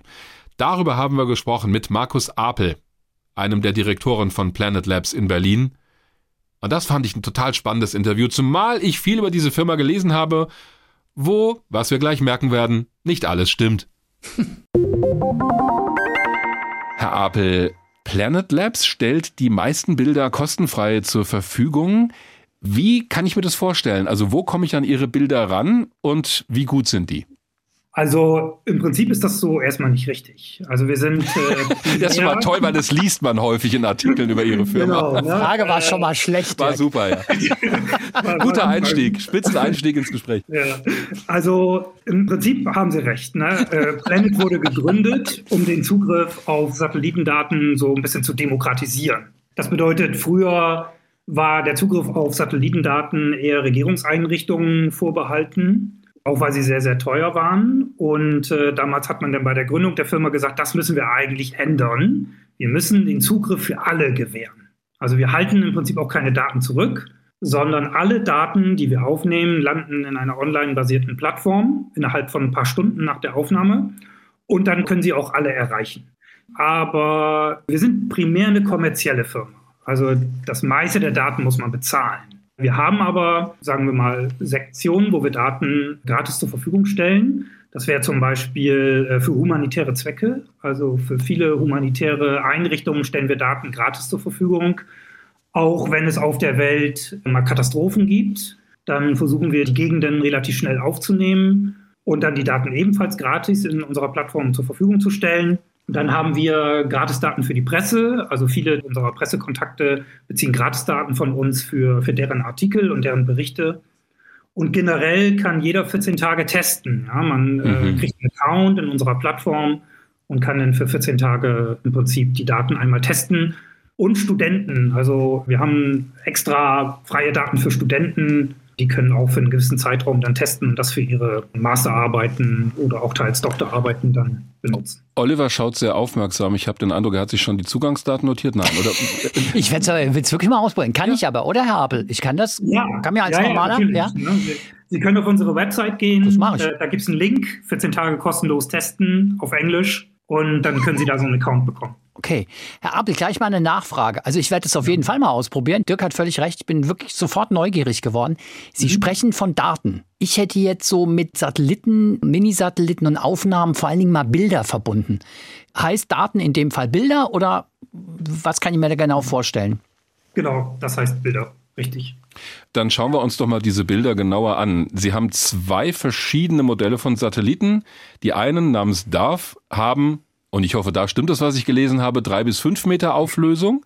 Und SkySat, das sind die anderen, inzwischen um die 50 Zentimeter pro Pixel, auch weil die Umlaufbahn abgesenkt wurde. Diese richtig. Daten sind richtig.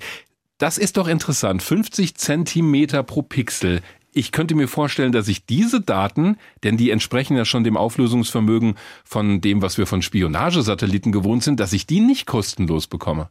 Doch, testweise schon, hm. überwiegend aber eben nicht. Das stimmt. Also da kann ich noch was zu sagen. Also wenn Sie einen 50 Zentimeter Bildpixel haben, dann sagt die Erfahrung, Sie können eher so in zweieinhalb bis dreieinhalb Mal größere Objekte noch einigermaßen gut erkennen. Das ist nicht so, dass Sie jetzt ein 50 Zentimeter großes Objekt wirklich erkennen können. Ja. Das wäre dann nur in einem Bildpunkt eben zu sehen. Also das wirklich wäre in einem Bildpunkt dann eben zu sehen, ganz genau. Es gibt, glaube ich, so die äh, Regel, dass man zweimal zwei Pixel braucht, um was darzustellen, oder? Also wie so ein Viereck? Im Prinzip ja. Ne? Also man kann so ein Auto mal als Beispiel nehmen. Ne? Sie können zwar erkennen, dass es sich um ein Auto handelt oder aus Ihrer Erfahrung her vermuten, es ist eins. Aber Sie können unmöglich erkennen, auch in 50 Zentimeter Pixeln nicht, um welche Marke es sich handelt. Vielleicht können Sie noch unterscheiden, es ist ein LKW und ein PKW, aber eine weitere Abstufung in der Unterscheidung ist im Prinzip auch bei 50 Zentimetern nicht möglich. Wie oft überfliegen Sie am Tag denselben Punkt der Erde? Also wie oft bekomme ich Aufnahmen von derselben Region? Also das ist auch unterschiedlich je nach Satellitensystemen. Also die DAF-Satellitenkonstellationen sind so konzipiert, dass wir jeden Punkt der Landmasse der Erde einmal am Tag aufnehmen. Das schaffen wir, ich würde mal sagen, zu um die 90 Prozent zurzeit. Das ist immer abhängig davon, wie viele Satelliten man auch wirklich im Orbit hat und wie die angeordnet sind. Also Sie bekommen im Prinzip jeden Tag ein Bild von Deutschland, sage ich mal. Da sind dann auch 70 Prozent Bevölkerung drauf, in Hamburg vielleicht mehr. Und so können Sie jeden Tag dann schauen und sich zum Beispiel einmal im Monat können wir Ihnen eine wolkenfreie Deutschlandabdeckung, meistens zumindest, dann eben anbieten, weil Sie ja jeden Tag rüberfliegen und dann die Pixel jeden Tag auch dementsprechend aussuchen können damit sie Wolkenfreiheit bekommen. Dann kann es aber sein, dass ich mit meinem 14-tägigen Testaccount Pech habe, weil, wenn ich Sie richtig verstehe, weil man braucht offensichtlich schon so einen langen Turnus, um wirklich mal sozusagen eine wolkenfreie Zone zu kriegen. Ist stark wetterabhängig. Ne? Wenn Sie jetzt 14 Tage lang über Deutschland Sonne haben, ohne eine Wolke dabei, dann klappt es. Dann geht's, im Prinzip ja. 10 Abdeckungen mhm. oder so. Mhm. Ja. Und genau. das ist eine Flotte von 400 Satelliten so um den Dreh oder wie ist der aktuelle Nein. Stand? Also wir haben so um die 400 bereits gestartet. Wir haben aber nur noch so circa, das ändert sich ständig, 150 äh, von diesen DAF-Satelliten im Orbit Aha. oder in verschiedenen Orbits.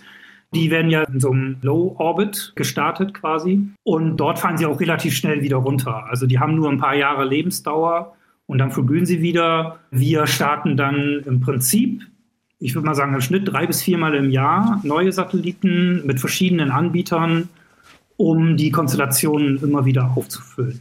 Und dann meistens mit einer technischen Neuerung. Das ist ja der Vorteil so einer Konstellation, dass sie nach und ja. nach auch die Satelliten mit neuen Features ausstatten können. Aber Diese Deutschlandkarte habe ich jetzt vor Augen und die ist ja relativ detailliert. Da sind ja wahrscheinlich dann auch Bilder dabei von zum Beispiel militärischen Sperrgebieten, von bestimmten Regionen, wo normalerweise keine Aufnahmen erlaubt sind. Also schwärzen Sie das oder kommt da wirklich jeder an alles ran? Also jeder kommt tatsächlich an alles ran. Also gerade bei den 3-4 Metapixeln dieser DAF-Satelliten, da können Sie nicht besonders viel erkennen hm. drauf. Also da können Sie keine spezifischen Merkmale einer militärischen Einrichtung jetzt irgendwie drauf erkennen. Das ist relativ unkritisch. Generell stellen wir alle Daten, also auch die 50 Zentimeter Pixel-Daten, allen zur Verfügung. Und wir können im Prinzip auch jedes Gebiet auf der Welt aufnehmen. Es gibt ein paar kleinere Restriktionen äh, von Gebieten, die wir nicht aufnehmen dürfen aber das ist nur marginal. Also gerade in Europa und so gibt es die im Prinzip. Da würde ich ganz gerne mal anschließen. Ist das Thema Datenschutz für Sie eins? Also, weil Dirk hat schon angesprochen, so ja. sensible Bereiche wie militärische Anlagen.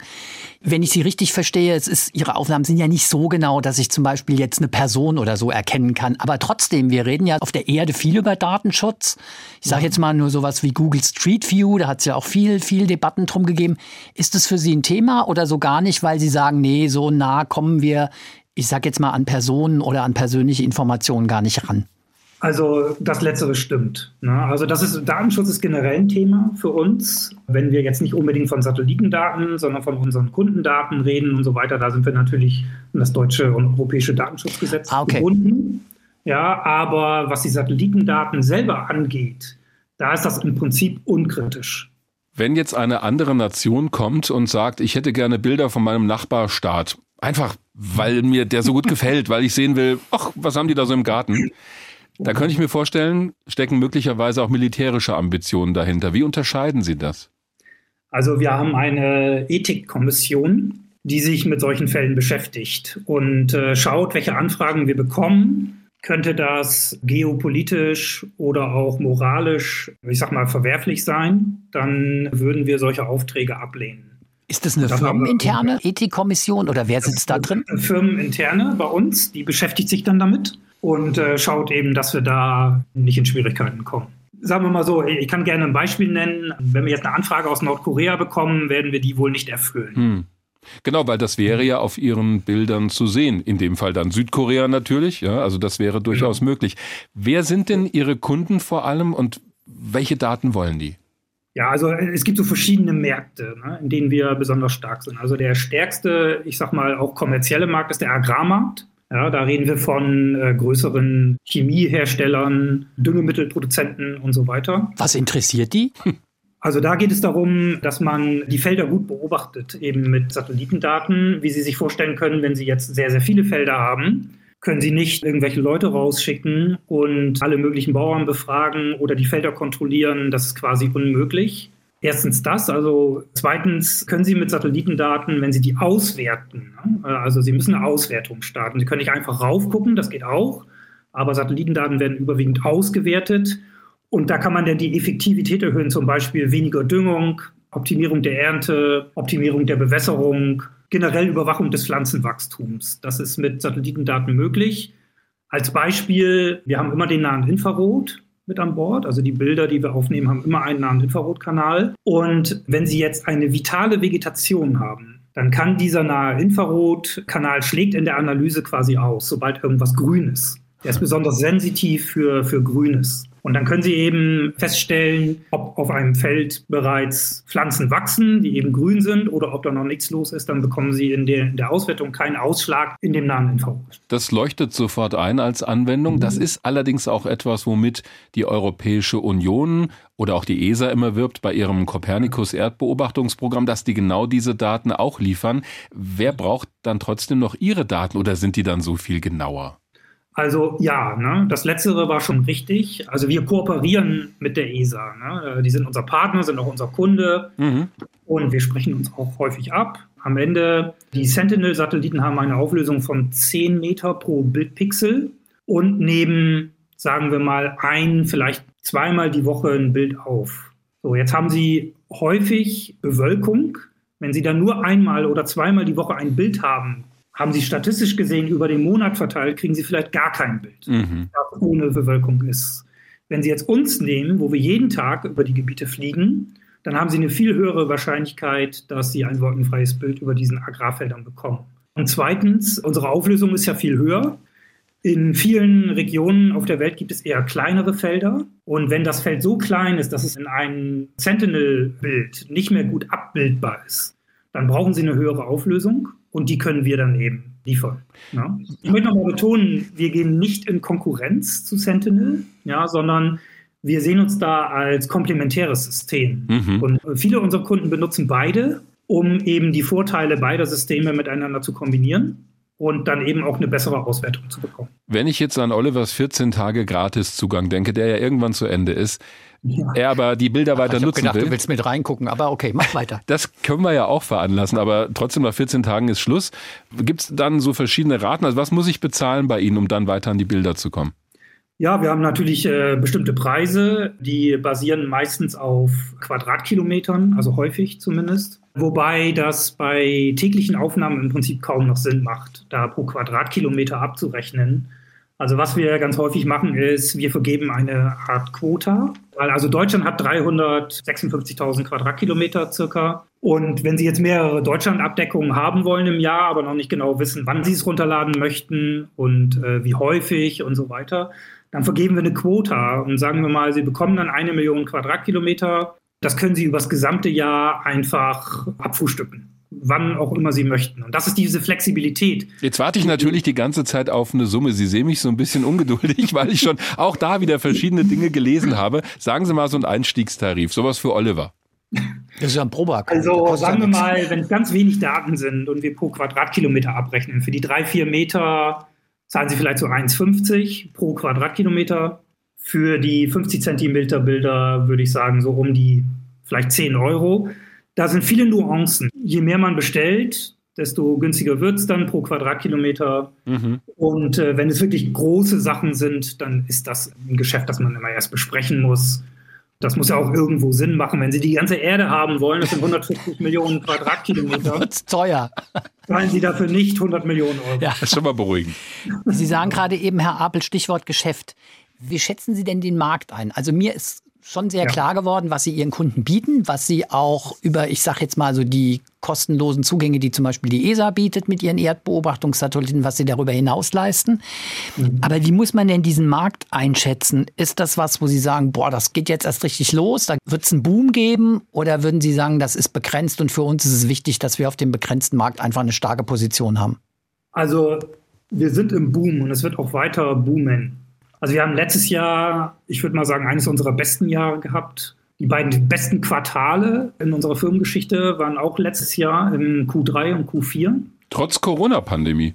Ja, trotz und gerade weil, mhm. muss man ehrlich gesagt sagen, weil also viele können ja nicht mehr raus und irgendwelche Gebiete kontrollieren und brauchen deswegen Satellitendaten. Glauben Sie, das bleibt? Also generell ist die Nutzung von Satellitendaten wird immer stärker angefragt. Es gibt eine Marktabschätzung. Im Moment liegt der Marktwert bei inklusive der Auswertung der Daten bei ungefähr drei Milliarden pro Jahr und man schätzt so ab bis 2025 könnte das auf jeden Fall noch auf fünf Milliarden jährlich steigen. Von daher gesehen ist der Markt schon sehr, sehr lukrativ. Und wir sehen auch, dass es ja nicht nur, nicht nur im Agrarbereich, sondern auch in vielen anderen Bereichen, wo die Daten immer stärker nachgefragt werden. Und je mehr Daten aus dem All benötigt werden, desto mehr Satelliten werden da auch hochgeschossen. Sie betreiben genau. ja auch eine Konstellation. Stichwort Kollisionsrisiko, Weltraumschott hatten wir schon eine ganze Folge zu. Beim Starlink-Projekt ist das ja auch ein Thema. Haben Ihre Satelliten sowas wie ein Ausweichsystem oder werden die zum Schluss kontrolliert zum Absturz gebracht? Also die sind erstmal ja sehr, sehr klein. Genau. Ja? Also sie können einen der Satelliten mit ins Handgepäck nehmen, habe ich auch schon getan. Hm. Ne? Und dann können sie damit losfliegen. Ach, sehr irre. ja, das ist schon, schon eine interessante Innovation auf jeden Fall. Die wiegen auch nicht sonderlich viel, so um die fünf Kilo. Was wir also machen, wir bringen sie an einen sehr niedrigen Orbit und die Satelliten haben im Prinzip keinen Antrieb. Ja, also sie fallen langsam runter. Wir können zwar die Höhe kontrollieren, aber am Ende fallen sie sowieso runter. Wir können sie auch schneller zum Runterfallen bringen und dann verglühen sie schneller. Also alle unsere Satelliten, die wir starten, verglühen irgendwann vollständig in der Erdatmosphäre. Also wir tragen weder, also überhaupt nicht zum Weltraummüll bei, weil es keine Müllreste gibt. sagt Markus Apel, Direktor von Planet Labs in Berlin. Haben Sie vielen Dank fürs Gespräch und für den Einblick in Ihre tägliche Arbeit. Vielen herzlichen Dank auch von mir. Ich danke Ihnen. Soweit das Interview mit Markus Apel von Planet Labs in Berlin. Aber jetzt, Olli, also das du spannst mich. Ich weiß genau, was jetzt kommt. Ja, entschuldige, wir sind ja hier für Offenheit und Transparenz in diesem Podcast. Du spannst mich jetzt schon seit, ich weiß nicht, glaube ich, zwei Wochen oder wie lange ist das her, auf die Folter mit diesem Testzugang. Ich frage ah. Oliver immer wieder, da heißt es, nee, ich habe noch keinen Zugang bekommen. Habe ich ja schon gesagt, ich habe einen. Seit ja. ein paar Tagen. Und? Äh. ja, hat ja, wie jetzt? Hat es nicht funktioniert? Doch, doch, oder? doch, hat alles funktioniert. Das ist echt ganz spannend. Und ähm, ich habe mal ein bisschen da reingeguckt und muss sagen, es ist deutlich unspektakulärer, als ich es mir vorgestellt habe. Ach. Und das meine ich sogar sehr positiv. Ja, Aha. weil, also wenn du so die Vorstellung hast, boah, geniale Bilder, so Instagram aus dem All oder sowas, ja, oder Keyhole, ich kann anderen Leuten in den Garten gucken, kannst du total vergessen. Ja. Das allererste, was ich natürlich gemacht habe, kannst du dir wahrscheinlich denken, ich habe deine Adresse eingegeben. Ja. das war dir wahrscheinlich komplett klar, weil ich natürlich die Hoffnung hatte. Hast du mich denn winken sehen? Weil ich hatte natürlich die Hoffnung, dass ich mal gucken kann, wie es bei dir im Garten aussieht und ob da aufgeräumt ist und ob überhaupt bei dir da alles in Ordnung ist, ja. Und das ist, also, du kannst dann diverse Filter einstellen und so weiter und so fort. Kann auch sein, dass ich das einfach nicht, bin ja totaler Laie, ja, dass ich das einfach hätte auch besser einstellen können. Aber so mal im Prinzip ist es, wenn du dich wirklich für Dirk Wagners Garten interessierst, ist man am Ende sehr enttäuscht, weil man erkennt sozusagen den Ort, wo du wohnst, ja. Und das ist dann auch die Straße ist auch eingezeichnet. Also du kriegst so noch Hilfsmittel. Mhm, mhm, also die Straße, in der du wohnst, die ist auch eingezeichnet und die ist auch benannt, ja. Aber du kannst eigentlich nichts erkennen. Das ist eben genauso, wie du beschreibst, wenn man denkt, man kann den anderen Leuten über den Gartenzaun in den Vorgarten gucken, das ist totaler Quatsch. Ja. Das haben wir auch in dem Interview gerade eben schon gehört mit Markus Apel, dass halt der große Vorteil ist, dass du tägliche Bilder bekommst. Das ist tatsächlich so. Und es ist auch wirklich sehr interessant, dieser Aspekt, den, den Markus Apel ja beschrieben hat. Naja, hat halt den Vorteil, dass wenn mal ein Sonnentag ist, ja, dass du dann halt auch wirklich gute Bilder kriegst. Wenn halt nur alle zwei Wochen, äh, sag ich jetzt mal, über Frankfurt fliegst und das ist halt irgendwie an den beiden Tagen, wo du über Frankfurt warst, ist Wolken, dann siehst du halt echt nichts. Das muss man halt auch sagen. Und das ist halt wirklich so, wenn du dir mal die Bilder anguckst, die geschossen werden an einem Tag, wo es wolkig ist, das ist halt Wolken. Besser gesagt, du siehst nichts, weil du siehst weiß, ja. Das war übrigens auch ein Problem bei den ersten Spionagesatelliten, die ausschließlich im sichtbaren Bereich Bilder aufgenommen haben. Da war eben auch ein Großteil der Bilder von der Sowjetunion unbrauchbar, weil da schlicht Wolken drüber waren, dumm gelaufen. Und du kannst diesen Satelliten ja nur eine gewisse Zeit lang betreiben. Deswegen war es wichtig, später eben Langzeitmissionen zu fliegen äh, mit mehreren Filmkanistern an Bord und inzwischen haben die ja digitale Übertragungstechniken. Da ist das kein Problem mehr. Dann wartest du halt, bis der Bereich wolkenfrei ist oder nimmst einen Radarsatelliten, wenn es ganz dringend ist. Und deshalb sage ich, im positiven Sinne meine ich das unspektakulär, weil zu dieser Vorstellung, du kannst es jetzt nutzen, um deinen Nachbar auszuspionieren, vergiss es. Es ist völliger Käse und dafür ist es ja auch definitiv nicht gemacht. Es ist ein professionelles Werkzeug, was genutzt wird für Leute, die ein Interesse haben, für ihr Business, für ihr Geschäft, für ihren Bereich relevante Daten zu bekommen. Ja, deshalb sage ich, das ist nicht Instagram aus dem All. Und das finde ich eigentlich ehrlich gesagt sehr beruhigend und hat mir deshalb gut gefallen. Aber wie gesagt, ich habe nur mal einen Blick reingeguckt. Ich nehme an, dass du das natürlich, wenn du mit den diversen Filtern und mit dem, was dir angeboten wird, wenn du da professionell mit umgehst, kannst du da sicher auch noch mehr mit rausholen, wenn du dann nachgelagert irgendwie noch Analysetools hast, die du mit diesen Bildern verbindest, ja. Mhm. Dann Aber was kannst du denn jetzt erkennen? Also kannst du einzelne Häuser, nee, Straßen? Nein, nein. Ach. Ist mir nicht gelungen, sagen wir mal so. Also ja. das ist ja interessant, denn wenn wir sowas wie Google Maps uns anschauen, da gibt's ja auch eine Funktion, die heißt Satellit. Und ja. da kannst du eben von der Karte auf ein Bild umschalten, das eben aussieht wie ein Satellitenbild aus dem Weltraum. Und die sind zum Teil sehr gut aufgelöst. Da erkennst du wirklich einzelne Straßen und Häuser. Die benutzen allerdings, soweit ich weiß, auch Bilder, die von Flugzeugen gemacht werden. Also so Kartierungsbilder. Das ist eine ganze Kombination von Aufnahmen, die zum Teil ja auch schon Jahre alt sind. Ja. Und deswegen ist das, was du von Planet Labs bekommst, also diese aktuellen Bilder, die sind ja wirklich ganz frisch. Und da sind vielleicht auch welche dabei von Regionen, die nicht die besten sind, weil da müsstest du warten, bis die Bedingungen am besten sind. Hat ja auch was mit der äh, Atmosphäre zu tun, also wie transparent die ist, selbst wenn keine Wolken da sind. Wenn du so einen milchigen Schleier über eine Region hast, ist die Auflösung auch nicht so gut. Der Stand der Sonne ist ganz entscheidend. Also wenn du Schattenwürfe hast, kannst du auch viel mehr erkennen, als wenn sie genau von oben, von hinten drauf scheint. Dann siehst du ja auch keine Strukturen. Deswegen ist das, was wir so bei Google Earth oder bei Google Maps sehen, wenn wir auf diesen Satellitenmodus gehen, eben auch nicht repräsentativ für das, was du in Echtzeit quasi aus dem Weltraum erkennen also, kannst. Was man schon erkennt, ist irgendwie, wenn die Sicht klar ist, sind schon Gebäude und auch ja. Einzelne Gebäude. Das erkennst Richtig. du schon. Ja? Ja, ja. Aber ich würde jetzt mal, um bei dem Beispiel deines Vorgartens zu bleiben, aber wie gesagt, vielleicht habe ich es auch nicht richtig bedient. Das will ich ja gar nicht ausschließen, ja. Mhm. Ähm, aber es wäre jetzt nicht, ah, da ist im Dirk sein Haus.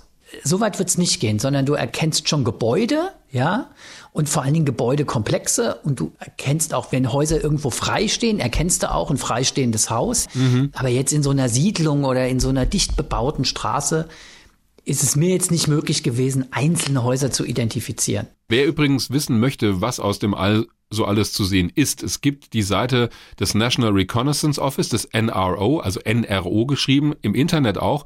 Und die haben tatsächlich inzwischen eine ganz gute Dokumentation von ihren historischen Satelliten. Da kannst du sogar Beispielbilder dir anschauen, also von russischen Flugzeugträgern oder auch vom Kapitol.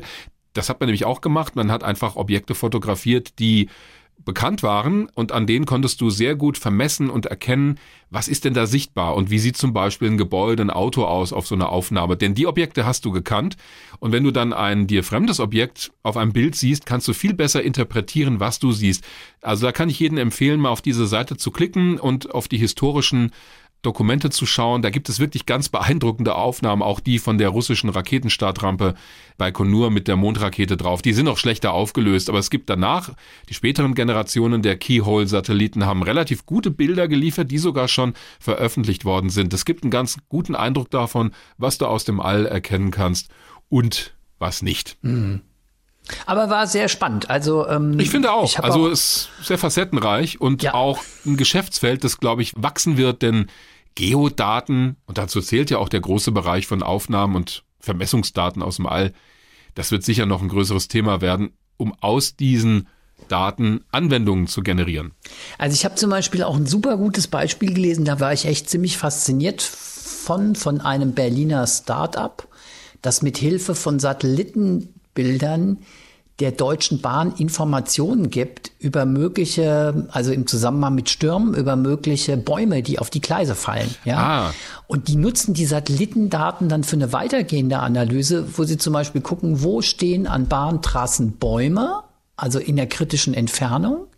Dann in der weitergehenden Analyse berechnen die, wie sehe möglichen Fallradien aus, also wenn der Baum umfällt, ja, kann es dann sein oder ist es wahrscheinlich, dass er auf die Gleise fällt und die kombinieren das dann mit Daten über die Wasserversorgung, um darauf zurückzuschließen, wie es um den Gesundheitszustand der Bäume bestellt ist. Und das ist dann so eine Kombi zwischen, du nutzt Satellitenaufnahmen und matchst die mit anderen Daten, um tatsächlich eine Risikoanalyse zu machen, wie gefährdet sind Bahntrassen bei einem nächsten schweren Sturm, dass Bäume auf die Gleise stürzen. Das finde ich schon echt eine spannende Geschichte. Da war ich schwer beeindruckt, als ich das gelesen habe. Klingt total beeindruckend und zeigt auch wieder mal diesen Aspekt, was du aus der Verknüpfung von einzelnen Daten, die vielleicht gar nicht so interessant und spektakulär scheinen, was du damit erreichen hm. kannst. Mhm. Stichwort Daten. Du wühlst ja auch immer, glaube ich, ganze Enzyklopädien durch, um eine möglichst schwierige Frage für jede Folge zu formulieren. Ich finde das sehr lobenswert, dass du die Besserwisser-Frage jetzt schon selbst ins Spiel bringst. Ja, wir können das auch gerne sein lassen. Hast du noch einen wichtigen Aspekt Nein. vorher?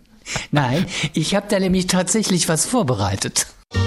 Ollis Besserwisser-Frage. Ah, ich könnte mir vorstellen, es geht um irgendwas aus dem Bereich Erdbeobachtung, Spionage, James Bond. Hm, ich überlege gerade. Ja. Jetzt bin ich ein bisschen gespannt, aber auch besorgt. Warum besorgt? Weiß ich nicht, weil vielleicht muss man das kurz erklären. Wir hatten so eine kleine, hm, nicht Auseinandersetzung, aber eine interessante Diskussion auf Twitter, weil jemand vorgeschlagen hat, ah, mach doch mal was über das Space Shuttle. Da war jetzt irgend so ein Jubiläum, Ach der letzte so, Flug. Ja, ja, und da habe ich gewagt zu sagen, was ja auch stimmt, dass ich sage, ja, das fände ich ein ganz interessantes Thema, aber dass du mal gesagt hast, ah ja, nee, das ist, also wenn ich solche Themen vorschlage, lass uns mal was über dieses oder jenes Raumschiff machen, dann heißt es immer, ja, das hat nicht genug Facetten, das ist nicht facettenreich genug.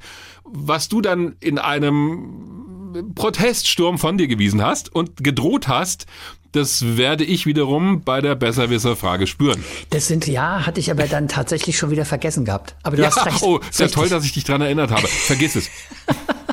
ich kann mir das hier vielleicht für die nächste besser versagen. Ja, super. nee, Wobei oh, hast du recht. Ja, ich, ja, ist richtig, ja. Ja, ja. Also gut. Jetzt habe ich dich hoffentlich genug verwirrt, dass ja. du eine der leichteren Fragen raussuchst. Wieso eine der leichteren? Wobei ich sagen muss, ich habe tatsächlich diesmal zwei Varianten gehabt. Ich will mal so sagen, eine historische und eine aktuelle wollte mir das so bis zum Ende offen halten, aber ich muss sagen, die historische hat sich dann tatsächlich im Rahmen dieser Podcast-Folge schon erledigt, weil da hast du schon selber ziemlich viel zu erzählt. Okay. Und da ich mir das schon irgendwie gedacht habe, habe ich dann eine zweite aktuelle in petto, mhm. die aber sich natürlich auch mit welchem Bereich beschäftigt. Natürlich Spionage aus dem hm, All. Das wird dich wahrscheinlich nicht überraschen, dass ich dazu jetzt laut Ja genau sage. Und zwar ist es eine Geschichte, die ich auf Science Blog gefunden habe und die tatsächlich was mit diesem Thema Geheimhaltung zu tun hat. Denn im Jahr 2019 sorgte der US-Präsident Trump für Aufsehen. Er twitterte nämlich ein Bild, das offenbar ein amerikanischer Spionagesatellit aufgenommen hatte. Und dieser Tweet sorgte deshalb für Aufsehen, weil normalerweise solche Aufnahmen streng geheim gehalten werden. Mhm. Welches Ereignis war es Trump dann doch wert, eine solche, eigentlich sehr geheime Satellitenaufnahme über Twitter zu veröffentlichen? Ah, ich kann mich an die Geschichte dunkel erinnern. Ach komm, ehrlich? Ja, Was? als du das gerade erzählt hast, dachte ich, stimmt, da gab's mal irgendeinen Disput. Eieiei, was war das gewesen? Das muss auf jeden Fall was gewesen sein, das... Es war, glaube ich, ein Bild von den USA, oder? Nein, Außenpolitik. Okay, dann weiß ich tatsächlich nicht. Dann, ah, da vielleicht was mit China. Ah, nee, das kann, warte mal, 2019, was gab's da für Konflikte? Also mit China haben es die USA Denk sowieso mal an ein anderes Land, mit dem Trump im Dauerkonflikt ist. ich wollte mich gerade fragen, mit welchen Ländern war er denn nicht im Dauerkonflikt? Nein, da gab es schon ein paar, das stimmt. Also mit welchen? Ja. Naja, ja, Nordkorea natürlich. Ja, das stimmt zwar mit dem Dauerkonflikt. Wobei das stimmt nicht, denn da haben sie sich ja wieder versöhnt. Ja, das geht ja so ein bisschen hin und her, gell? Also der mal, Iran. Ja. Ah, ja. Iran. So, wahrscheinlich von der iranischen Atomanlage. Iran und zwar ist da, schon sehr warm, nein, keine Atomanlage, aber Iran ist schon mal richtig. Echt? Nee, ich kann mich wirklich nicht mehr erinnern. Ich habe das nicht im Kopf. Also, am 29. August 2019 wollte der Iran einen Kommunikationssatelliten ins All schießen, aber die Rakete explodierte. Und Trump hat am nächsten Tag mit einem leicht ironischen Unterton ein Bild von dieser Explosion, beziehungsweise, ich nehme nicht an von der Explosion, sondern wie es dann auf dieser Rampe danach aussieht, veröffentlicht. Ja, mit richtig. dem ironischen Unterton. Er wünscht dem Iran viel Glück bei der Suche nach der Ursache. Ah, ja. Ja, ja. Kannst du dich erinnern an die ich Geschichte? Kann mich, ja, ich, ich, also jetzt, wo du es sagst, klar, ich habe, also ich wusste, dass Trump mal was veröffentlicht hat von einem Spionagesatelliten, was er eigentlich gar nicht hätte offiziell tun sollen und dass das nicht so richtig gut ankam.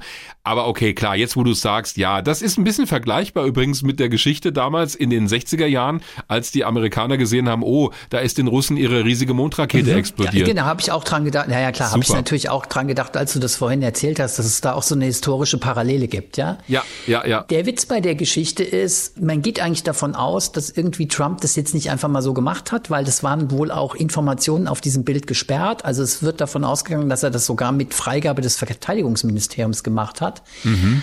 Aber es war natürlich nicht klar, dass es ein Satellitenbild ist. Aber was natürlich ist, du hast halt immer irgendwelche findigen Leute, die sich diese Bilder vorgenommen haben und die das Bild ausgewertet haben und die kamen dann tatsächlich zu dem Schluss, dass das Bild von einem dieser US-Spionagesatelliten der Klasse KH-11, also Keyhole 11 stammen muss. Ja, ja na klar. Und das ist natürlich so und es wurde dann halt auch so diskutiert, hat das Verteidigungsministerium das möglicherweise falsch eingeschätzt, dass da Leute sich dran setzen und dieses Bild dann auseinandernehmen, ja. Ähm, war das möglicherweise leichtfertig und das Ganze hat halt dann stattgefunden in eben diesem Kontext, dass man eigentlich, was Informationen oder Satellitenbilder angeht, die möglicherweise Informationen, Rückschlüsse zulassen auf die Leistungsfähigkeit der Satelliten, dass man damit eigentlich mega diskret umgeht. Und in dem Kontext wurde diese Geschichte damals dann auch diskutiert. Ja, ja das ist auch absolut richtig. Und da sehen wir wieder, warum die mit diesen Bildern nicht so offenherzig umgehen. Denn du kannst nicht nur etwas über die Leistungsfähigkeit des Kamerasystems dort lernen, wenn du dir das Bild anschaust, sondern was noch viel dramatischer sein könnte, du kannst auch, wenn du weißt, wann ist diese Aufnahme gemacht worden, und das konnte man natürlich rückverfolgen, wann war denn dieser iranische Staat? So, und wenn du das weißt, wann ist dieses Foto entstanden, dann weißt du, okay, du weißt doch die Region, wo es aufgenommen wurde, natürlich über dem Iran. Und dann kannst du Rückschlüsse ziehen auf die Umlaufbahn des Satelliten, auf möglicherweise die Umlaufhöhe und weißt vielleicht, wann das Ding wieder über eine bestimmte Region fliegt. Also, das ist schon nicht so einfach, das dann rauszufinden. Das ist nicht trivial, zumal die aktuellen Spionagesatelliten auch über so leistungsstarke Antriebsaggregate verfügen, dass sie ihre Umlaufhöhe, möglicherweise auch die Umlaufperiode entsprechend ändern können. Die Inklination, also die Bahnneigung zu ändern, das geht nicht so einfach, da brauchst du sehr viel Antriebsenergie für, aber sie sind in gewisser Weise manövrierfähig und das unterscheidet sie auch von den frühen Spionagesatelliten, die eben auf eine bestimmte Bahn geschossen wurden, wo sie für immer und ewig blieben, bis sie halt wieder runtergefallen sind. Die modernen können schon in gewisser Weise, in einem gewissen Umfang ihre Bahn verändern und damit auch flexibel reagieren auf veränderte Lagen auf der Erde. Denn vielleicht interessiert dich ja morgen nicht mehr der Iran, sondern ein anderes Land, das du gerne beobachten möchtest. Ja, schönes Beispiel. Also wie gesagt, die Geschichte habe ich auf Science Blogs gefunden. Die haben das dokumentiert und das fand ich einfach so ganz spannend, weil es nochmal so klar gemacht hat, wie groß eigentlich so diese Geheimhaltung rund um diese Spionagesatelliten ist. Und wenn da mal eine Info wie so ein Bild auftaucht, dass da sofort sich Leute dran setzen und das nach allen Regeln der Kunst auseinandernehmen. Ja. Das ist ja auch so ein Sport, machen viele auch bei den aktuellen Bildern, die vom Mars kommen, von den neuen Mars Rover. Da wird auch jedes Bild sofort analysiert. Da machen Leute sogar selber aus den Rohdaten Panoramaaufnahmen. Diese Bilder von Spionagesatelliten sind allerdings geheim. Kein Geheimnis ist es dagegen, dass wir in jeder Folge auch die beliebte Rubrik Fragen, Antworten und Anregungen haben. So auch heute. Und auch die Antworten werden nicht geheim gehalten. Korrekt. Ihr könnt uns erreichen über unsere Internetseite hrinforadio.de und es geht auch über unsere beiden Twitter-Accounts. Aber die Mails werden uns immer weitergeleitet. Das ist eigentlich so die beste Methode. Und da haben wir wieder einiges bekommen, Oliver. Genau. Erste Frage kommt von Katharina und Boris Vogler aus Laubach. Die haben jetzt eine Mail geschrieben und die beiden waren ganz offensichtlich schwer beeindruckt von unserer Folge über Reisen zum Mars und weiter hinaus ins All, denn sie schreiben dazu Folgendes. Das lese ich mal gerade vor. Bekanntermaßen reisen Funksignale mit Lichtgeschwindigkeit durchs All. So ist der Mond circa eine Lichtsekunde entfernt und die Voyager-Sonden sind etwa 20 Lichtstunden entfernt. Eine Übertragung vom Mars erreicht uns also einige Minuten später. Jetzt kommt die Frage. Wie würde sich die Verzögerung bemerkbar machen, wenn zum Beispiel eine Reise zum roten Planeten ab dem Start 24 Stunden und sieben Tage die Woche also dauerhaft live aus dem Raumschiff übertragen würde, würde das Bild alle rund 400.000 Kilometer für eine Sekunde einfrieren und aussetzen? Ich bin gespannt. Finde ich eine super interessante Frage. Die Frage ist total interessant und die kurze Antwort lautet nein, es würde keine Bildaussetzer geben. Aber Ihr seid ja bei Weltraum Wagner und da geben wir uns mit den ganz kurzen Antworten nicht zufrieden. Also, zunächst mal ist das eine ziemlich gute Frage, weil es um Grundlagen der Kommunikation im Weltraum geht. Die Funksignale reisen mit Lichtgeschwindigkeit durchs All. Das bedeutet, wir spüren diese Übertragungszeit in der Tat bei großen Entfernungen. Beim Mars zum Beispiel waren das bei der Landung von Perseverance, dem aktuellen Mars Rover, etwas mehr als zehn Minuten. Das bedeutet, das Signal der erfolgreichen Landung kam erst nach mehr als zehn Minuten hier am Boden an. Da war auf dem Mars schon alles gelaufen. Bei so einer Non-Stop-Live-Übertragung auf einem Flug zum Mars würde aber Folgendes passieren. Die Übertragung würde unmerklich immer länger werden für uns hier auf der Erde. Denn irgendwoher muss ja diese Funkverzögerung am Ende kommen. Ich habe darüber mit Rainer Kresken gesprochen und habe ihn gebeten, uns das mal an einem Beispiel zu erklären. Rainer ist ein bekannter Gast in diesem Podcast, Leiter der Starkenburg Sternwarte in Heppenheim und Mitarbeiter im ESOC, dem Weltraumkontrollzentrum der Europäischen Raumfahrtbehörde ESA in Darmstadt. Und er hat es an einem sehr schönen Beispiel deutlich gemacht, was da passiert. Man stelle sich vor, wir haben ein Raumschiff, das in Mondentfernung die Erde umkreist. Das heißt, dass Funksignale etwa eine Sekunde vom Raumschiff bis zur Erde unterwegs sind. Die haben jetzt mit der Bodenstation vereinbart, dass die um 12 Uhr auf ihren Armbanduhren mit einer Live-Übertragung beginnen und um 13 Uhr auf ihren Armbanduhren damit aufhören. Weil das Signal eine Sekunde unterwegs ist, bedeutet das, dass der Beginn der Übertragung um 12 Uhr 0 Minuten und eine Sekunde auf der Erde empfangen wird und das Ende um 13 Uhr 0 Minuten und eine Sekunde.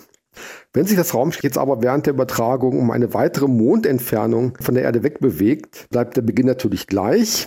Das heißt, dass nach Bordzeit die Übertragung um 12 Uhr 0 Minuten und 0 Sekunden anfängt und eine Sekunde später auf der Erde empfangen wird.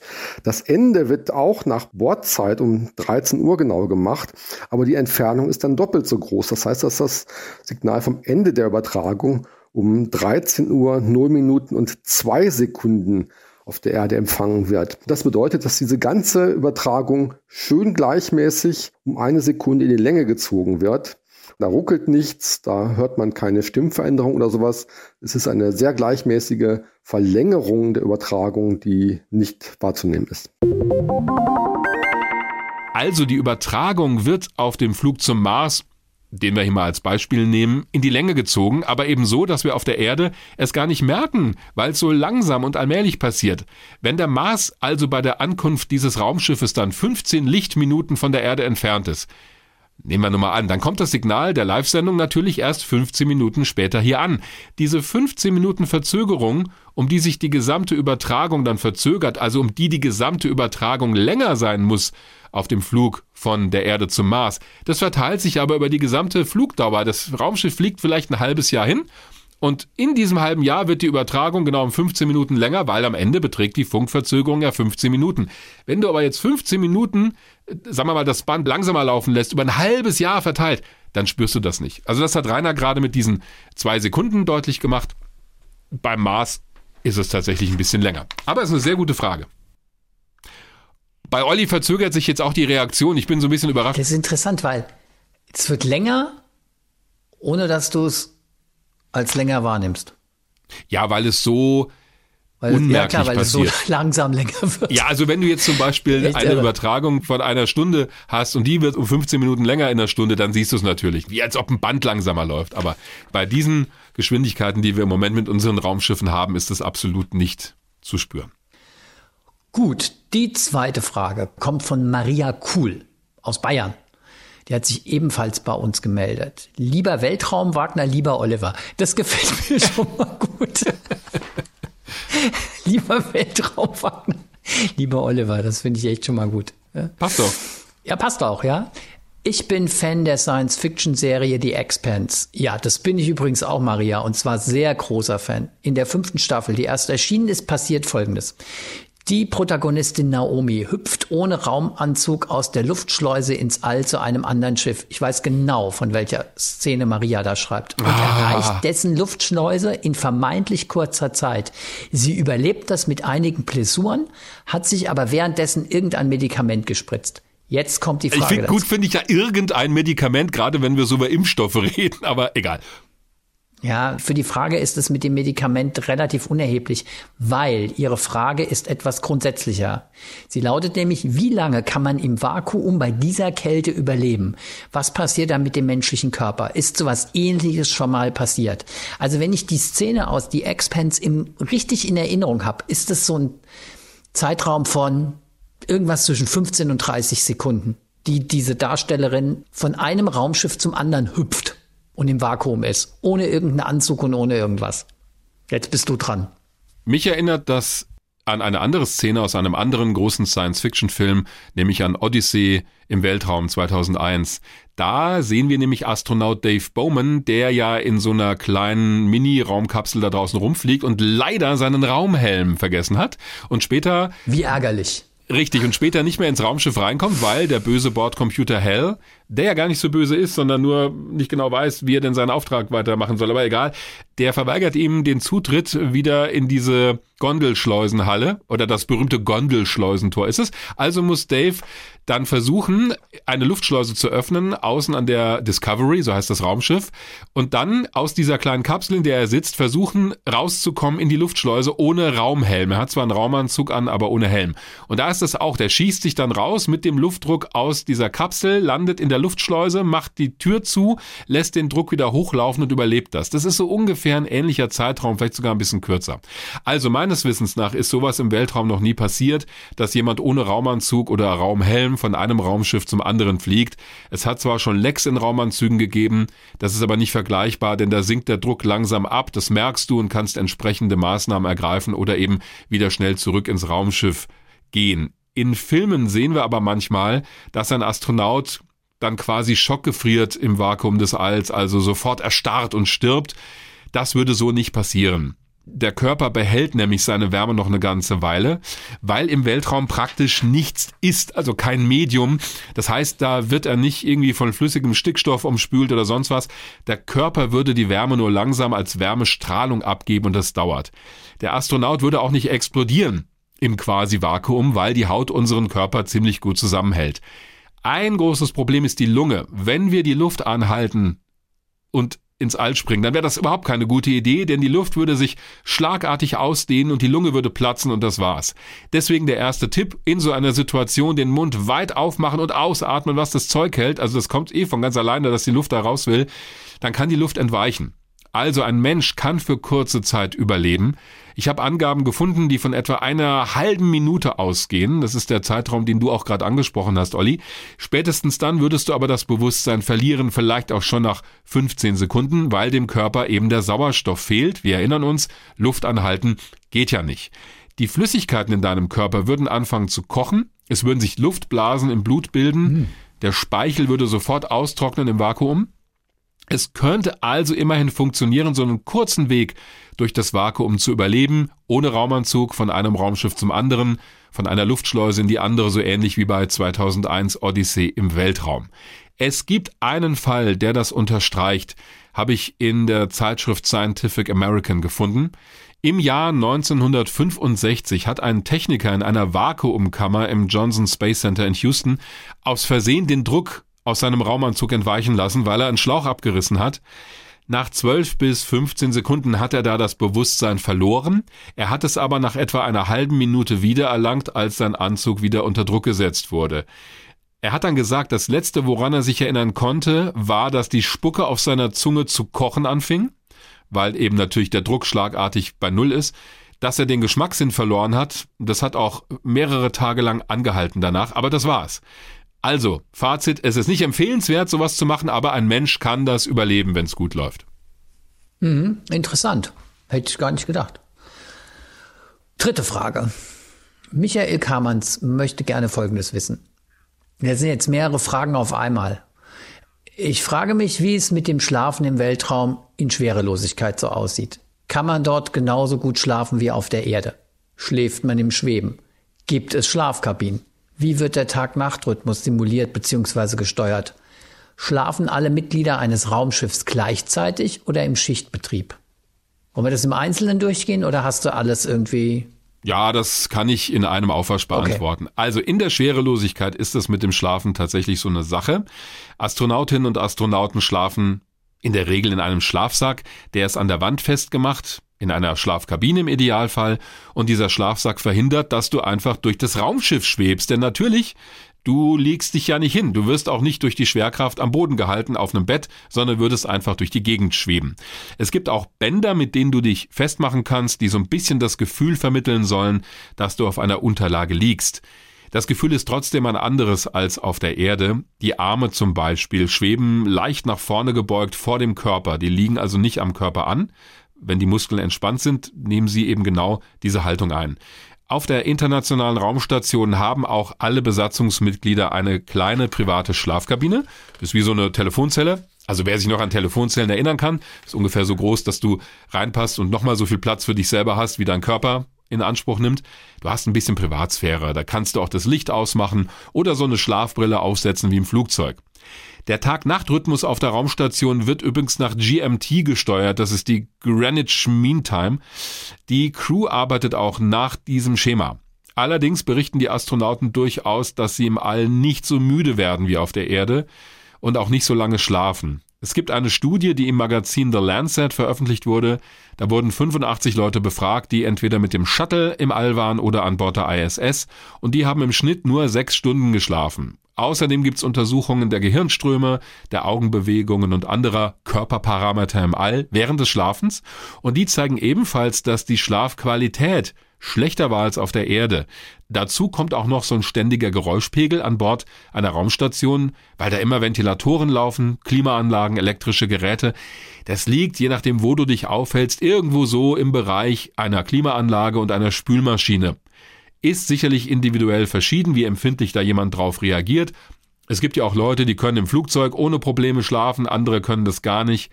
Auf jeden Fall ist Schlafen im All eine große Umstellung für den Körper wegen der Schwerelosigkeit. Deshalb hat es durchaus Sinn, sich Konzepte zu überlegen, Raumschiffe mit künstlicher Schwerkraft zu bauen, auf dem Weg zum Mars, die zum Beispiel um einen Schwerpunkt rotieren. Dann hättest du die Möglichkeit, dich hinzulegen im Bett. Hm. Hört sich nicht sehr komfortabel an mit der Schlaferei und Schwerelosigkeit, glaube ich. Nee, aber wenn du schon die Gelegenheit zu einem Flug ins All hast, nimmst du das, glaube ich, in Kauf. Gut, und schließlich die vierte Frage von unserer treuen Hörerin Karin Sturm, die sich bei Dirk über Twitter gemeldet hat und noch eine schöne Geschichte zu unserer letzten Folge über die psychologischen Herausforderungen eines Weltraumflugs beisteuert. Da hattest du ja, Dirk, unter anderem das Beispiel der Mission von Apollo 7 genannt, wo es zwischen der Mannschaft im All und dem Team am Boden etwas Knatsch gegeben hat. Und da hat jetzt Karin noch mal was geschickt. Ja, es war auch nicht wirklich eine Frage, sondern eine Ergänzung weil sich Karin ja gerade im Bereich der Apollo-Ära sehr gut auskennt mit den Mondlandungen und so weiter, auch was die Rolle der Missionskontrolle in Houston angeht. Und bei Apollo 7 war es ja so, da hatten wir so das Stichwort, was passiert eigentlich, wenn die Crew im All sich so ein bisschen auflehnt gegenüber der Bodenkontrolle. Bei Apollo 7 war es so, dass sie sich geweigert hatten, die Raumhelme anzulegen für den Ritt durch die Atmosphäre, für die Landung, weil die Mannschaft Schnupfen hatte und die Sorge hatten, wenn wir die Raumhelme aufsetzen, dann können wir uns die Nase, die Ohren nicht mehr freiblasen und dann platzen uns vielleicht beim Druckausgleich, bei den Druckveränderungen die Trommelfälle. Und äh, da sagt sie, der Schnupfen, den wohl übrigens nur der Kommandant Wally Schirra wirklich zu heftig hatte, der war schon ein Problem, aber da hat sie den schönen Satz geschrieben, wenn Wally Schnupfen hat, haben ihn offiziell alle anderen auch zu haben. So hat das Walter Cunningham später mal gesagt. Das ist einer der drei Astronauten, die da an Bord waren, zusammen mit dem Kommandanten. Also, ob jetzt nur Wally Schirra den Schnupfen hat und die anderen gar kein so großes Problem hatten, das wissen wir nicht genau. Es gab wohl schon in der Trainingsphase Probleme mit Wally Schirra. Glyn Lunny, einer der führenden Flugdirektoren, musste ihm sogar mal drohen, Aufzeichnungen von Simulationen dem Chef des Astronautenkorps vorzuspielen, wo Scherer wohl sehr unkooperativ war, um ihn dann wieder zu konstruktiver Mitarbeit zu bewegen. Also es unterstreicht nochmal so ein bisschen, dass diese Crew, die bei Apollo 7 ins All geflogen ist, ja, wohl nicht so richtig harmonisch miteinander interagiert hat und auch nicht mit der Bodenkontrolle. Wer das nochmal genauer wissen möchte, einfach die letzte Folge nochmal hören. Da ging es um die psychologischen Anforderungen und Herausforderungen während eines Weltraumfluges. Ich weiß nicht, Olli, war dir das jetzt zu detailliert? Nö, wieso? Weiß ich nicht, weil du so schweigst. Naja, ich will nicht dazwischen quatschen, wenn du das erzählst. Ich lausche ja, okay. dir interessiert. Ja, ich weiß ja immer nicht, dein Schweigen, das kann immer zwei Bedeutungen haben. Erstens, oh, wieder viel zu viel Weltraum-Nerd-Kram. Oder ich bin beeindruckt. Ich nehme mal das naja, Letztere an. Es gibt auch noch einen Bereich dazwischen. Also, Moment mal, das ist jetzt irgendwie sehr. Ja, was denn? Ich, bei der Geschichte habe ich so wirklich nochmal so an unsere letzte Folge gedacht, ja. Ja. Und ich meine, gut, Apollo 7 ist jetzt auch wirklich die Frühphase der Raumfahrt, aber das zeigt halt doch, dass du bei all diesen Tests und bei der Vorauswahl, und die hat es natürlich damals auch schon gegeben, du kannst da möglicherweise doch ein Problemfall in der Crew haben. Und es ist einfach dann das ist nix, ja. Und das ich meine, klar, nix. das ist irgendwie, ähm, wir haben ja da auch mit der Expertin gesprochen, die ein bisschen was aus den Auswahlverfahren der ESA erzählt hat, ja. Mhm. Und es macht halt schon nochmal deutlich, wie wichtig das ist, dass in der Crew die Chemie stimmen muss. Weil Ja, und da fand ich den interessanten Aspekt, dass es eben nicht so ist, dass du sagst, ja, jetzt werfen wir mal die unterschiedlichsten Charaktere zusammen, die sich total gut ergänzen. Nee, das kann ja auch genau Konflikte mit sich bringen. Sie hatte so das Beispiel, jemand, der zum Beispiel viel Nähe und Austausch braucht, mit einem zusammenzuwürfeln, der das gar nicht braucht, der mehr Distanz ja, haben das, will. Äh ja, da ist es besser, Leute zusammenzuwürfeln für eine Langzeitmission gerade, die so ein bisschen ähnlich ticken, weil die dann wahrscheinlich besser miteinander auskommen. Du kannst es natürlich nicht vollkommen ausschließen, dass es dann trotzdem Konflikte gibt, denn natürlich entwickeln sich Situationen manchmal ganz anders, als du vorher bei den besten Tests und Auswahlmöglichkeiten dir vorstellen kannst. Aber sonst wären Menschen ja auch nicht Menschen, sondern seelenlose Roboter. Auf der anderen Seite frage ich mich bei der Geschichte von Karin Sturm schon, warum haben sie den Scherer nicht rausgeschmissen? Er ist ja schon in der Trainingsphase offensichtlich irgendwie. Na, naja, ich meine, Apollo war noch eine andere Zeit. Also da waren Astronauten auch noch anders drauf und das war noch anders gefordert. Es gab, glaube ich, schon im Training durchaus Situationen, die würdest du heute vielleicht so nicht mehr tolerieren. Du würdest denjenigen nochmal zum Gespräch bitten.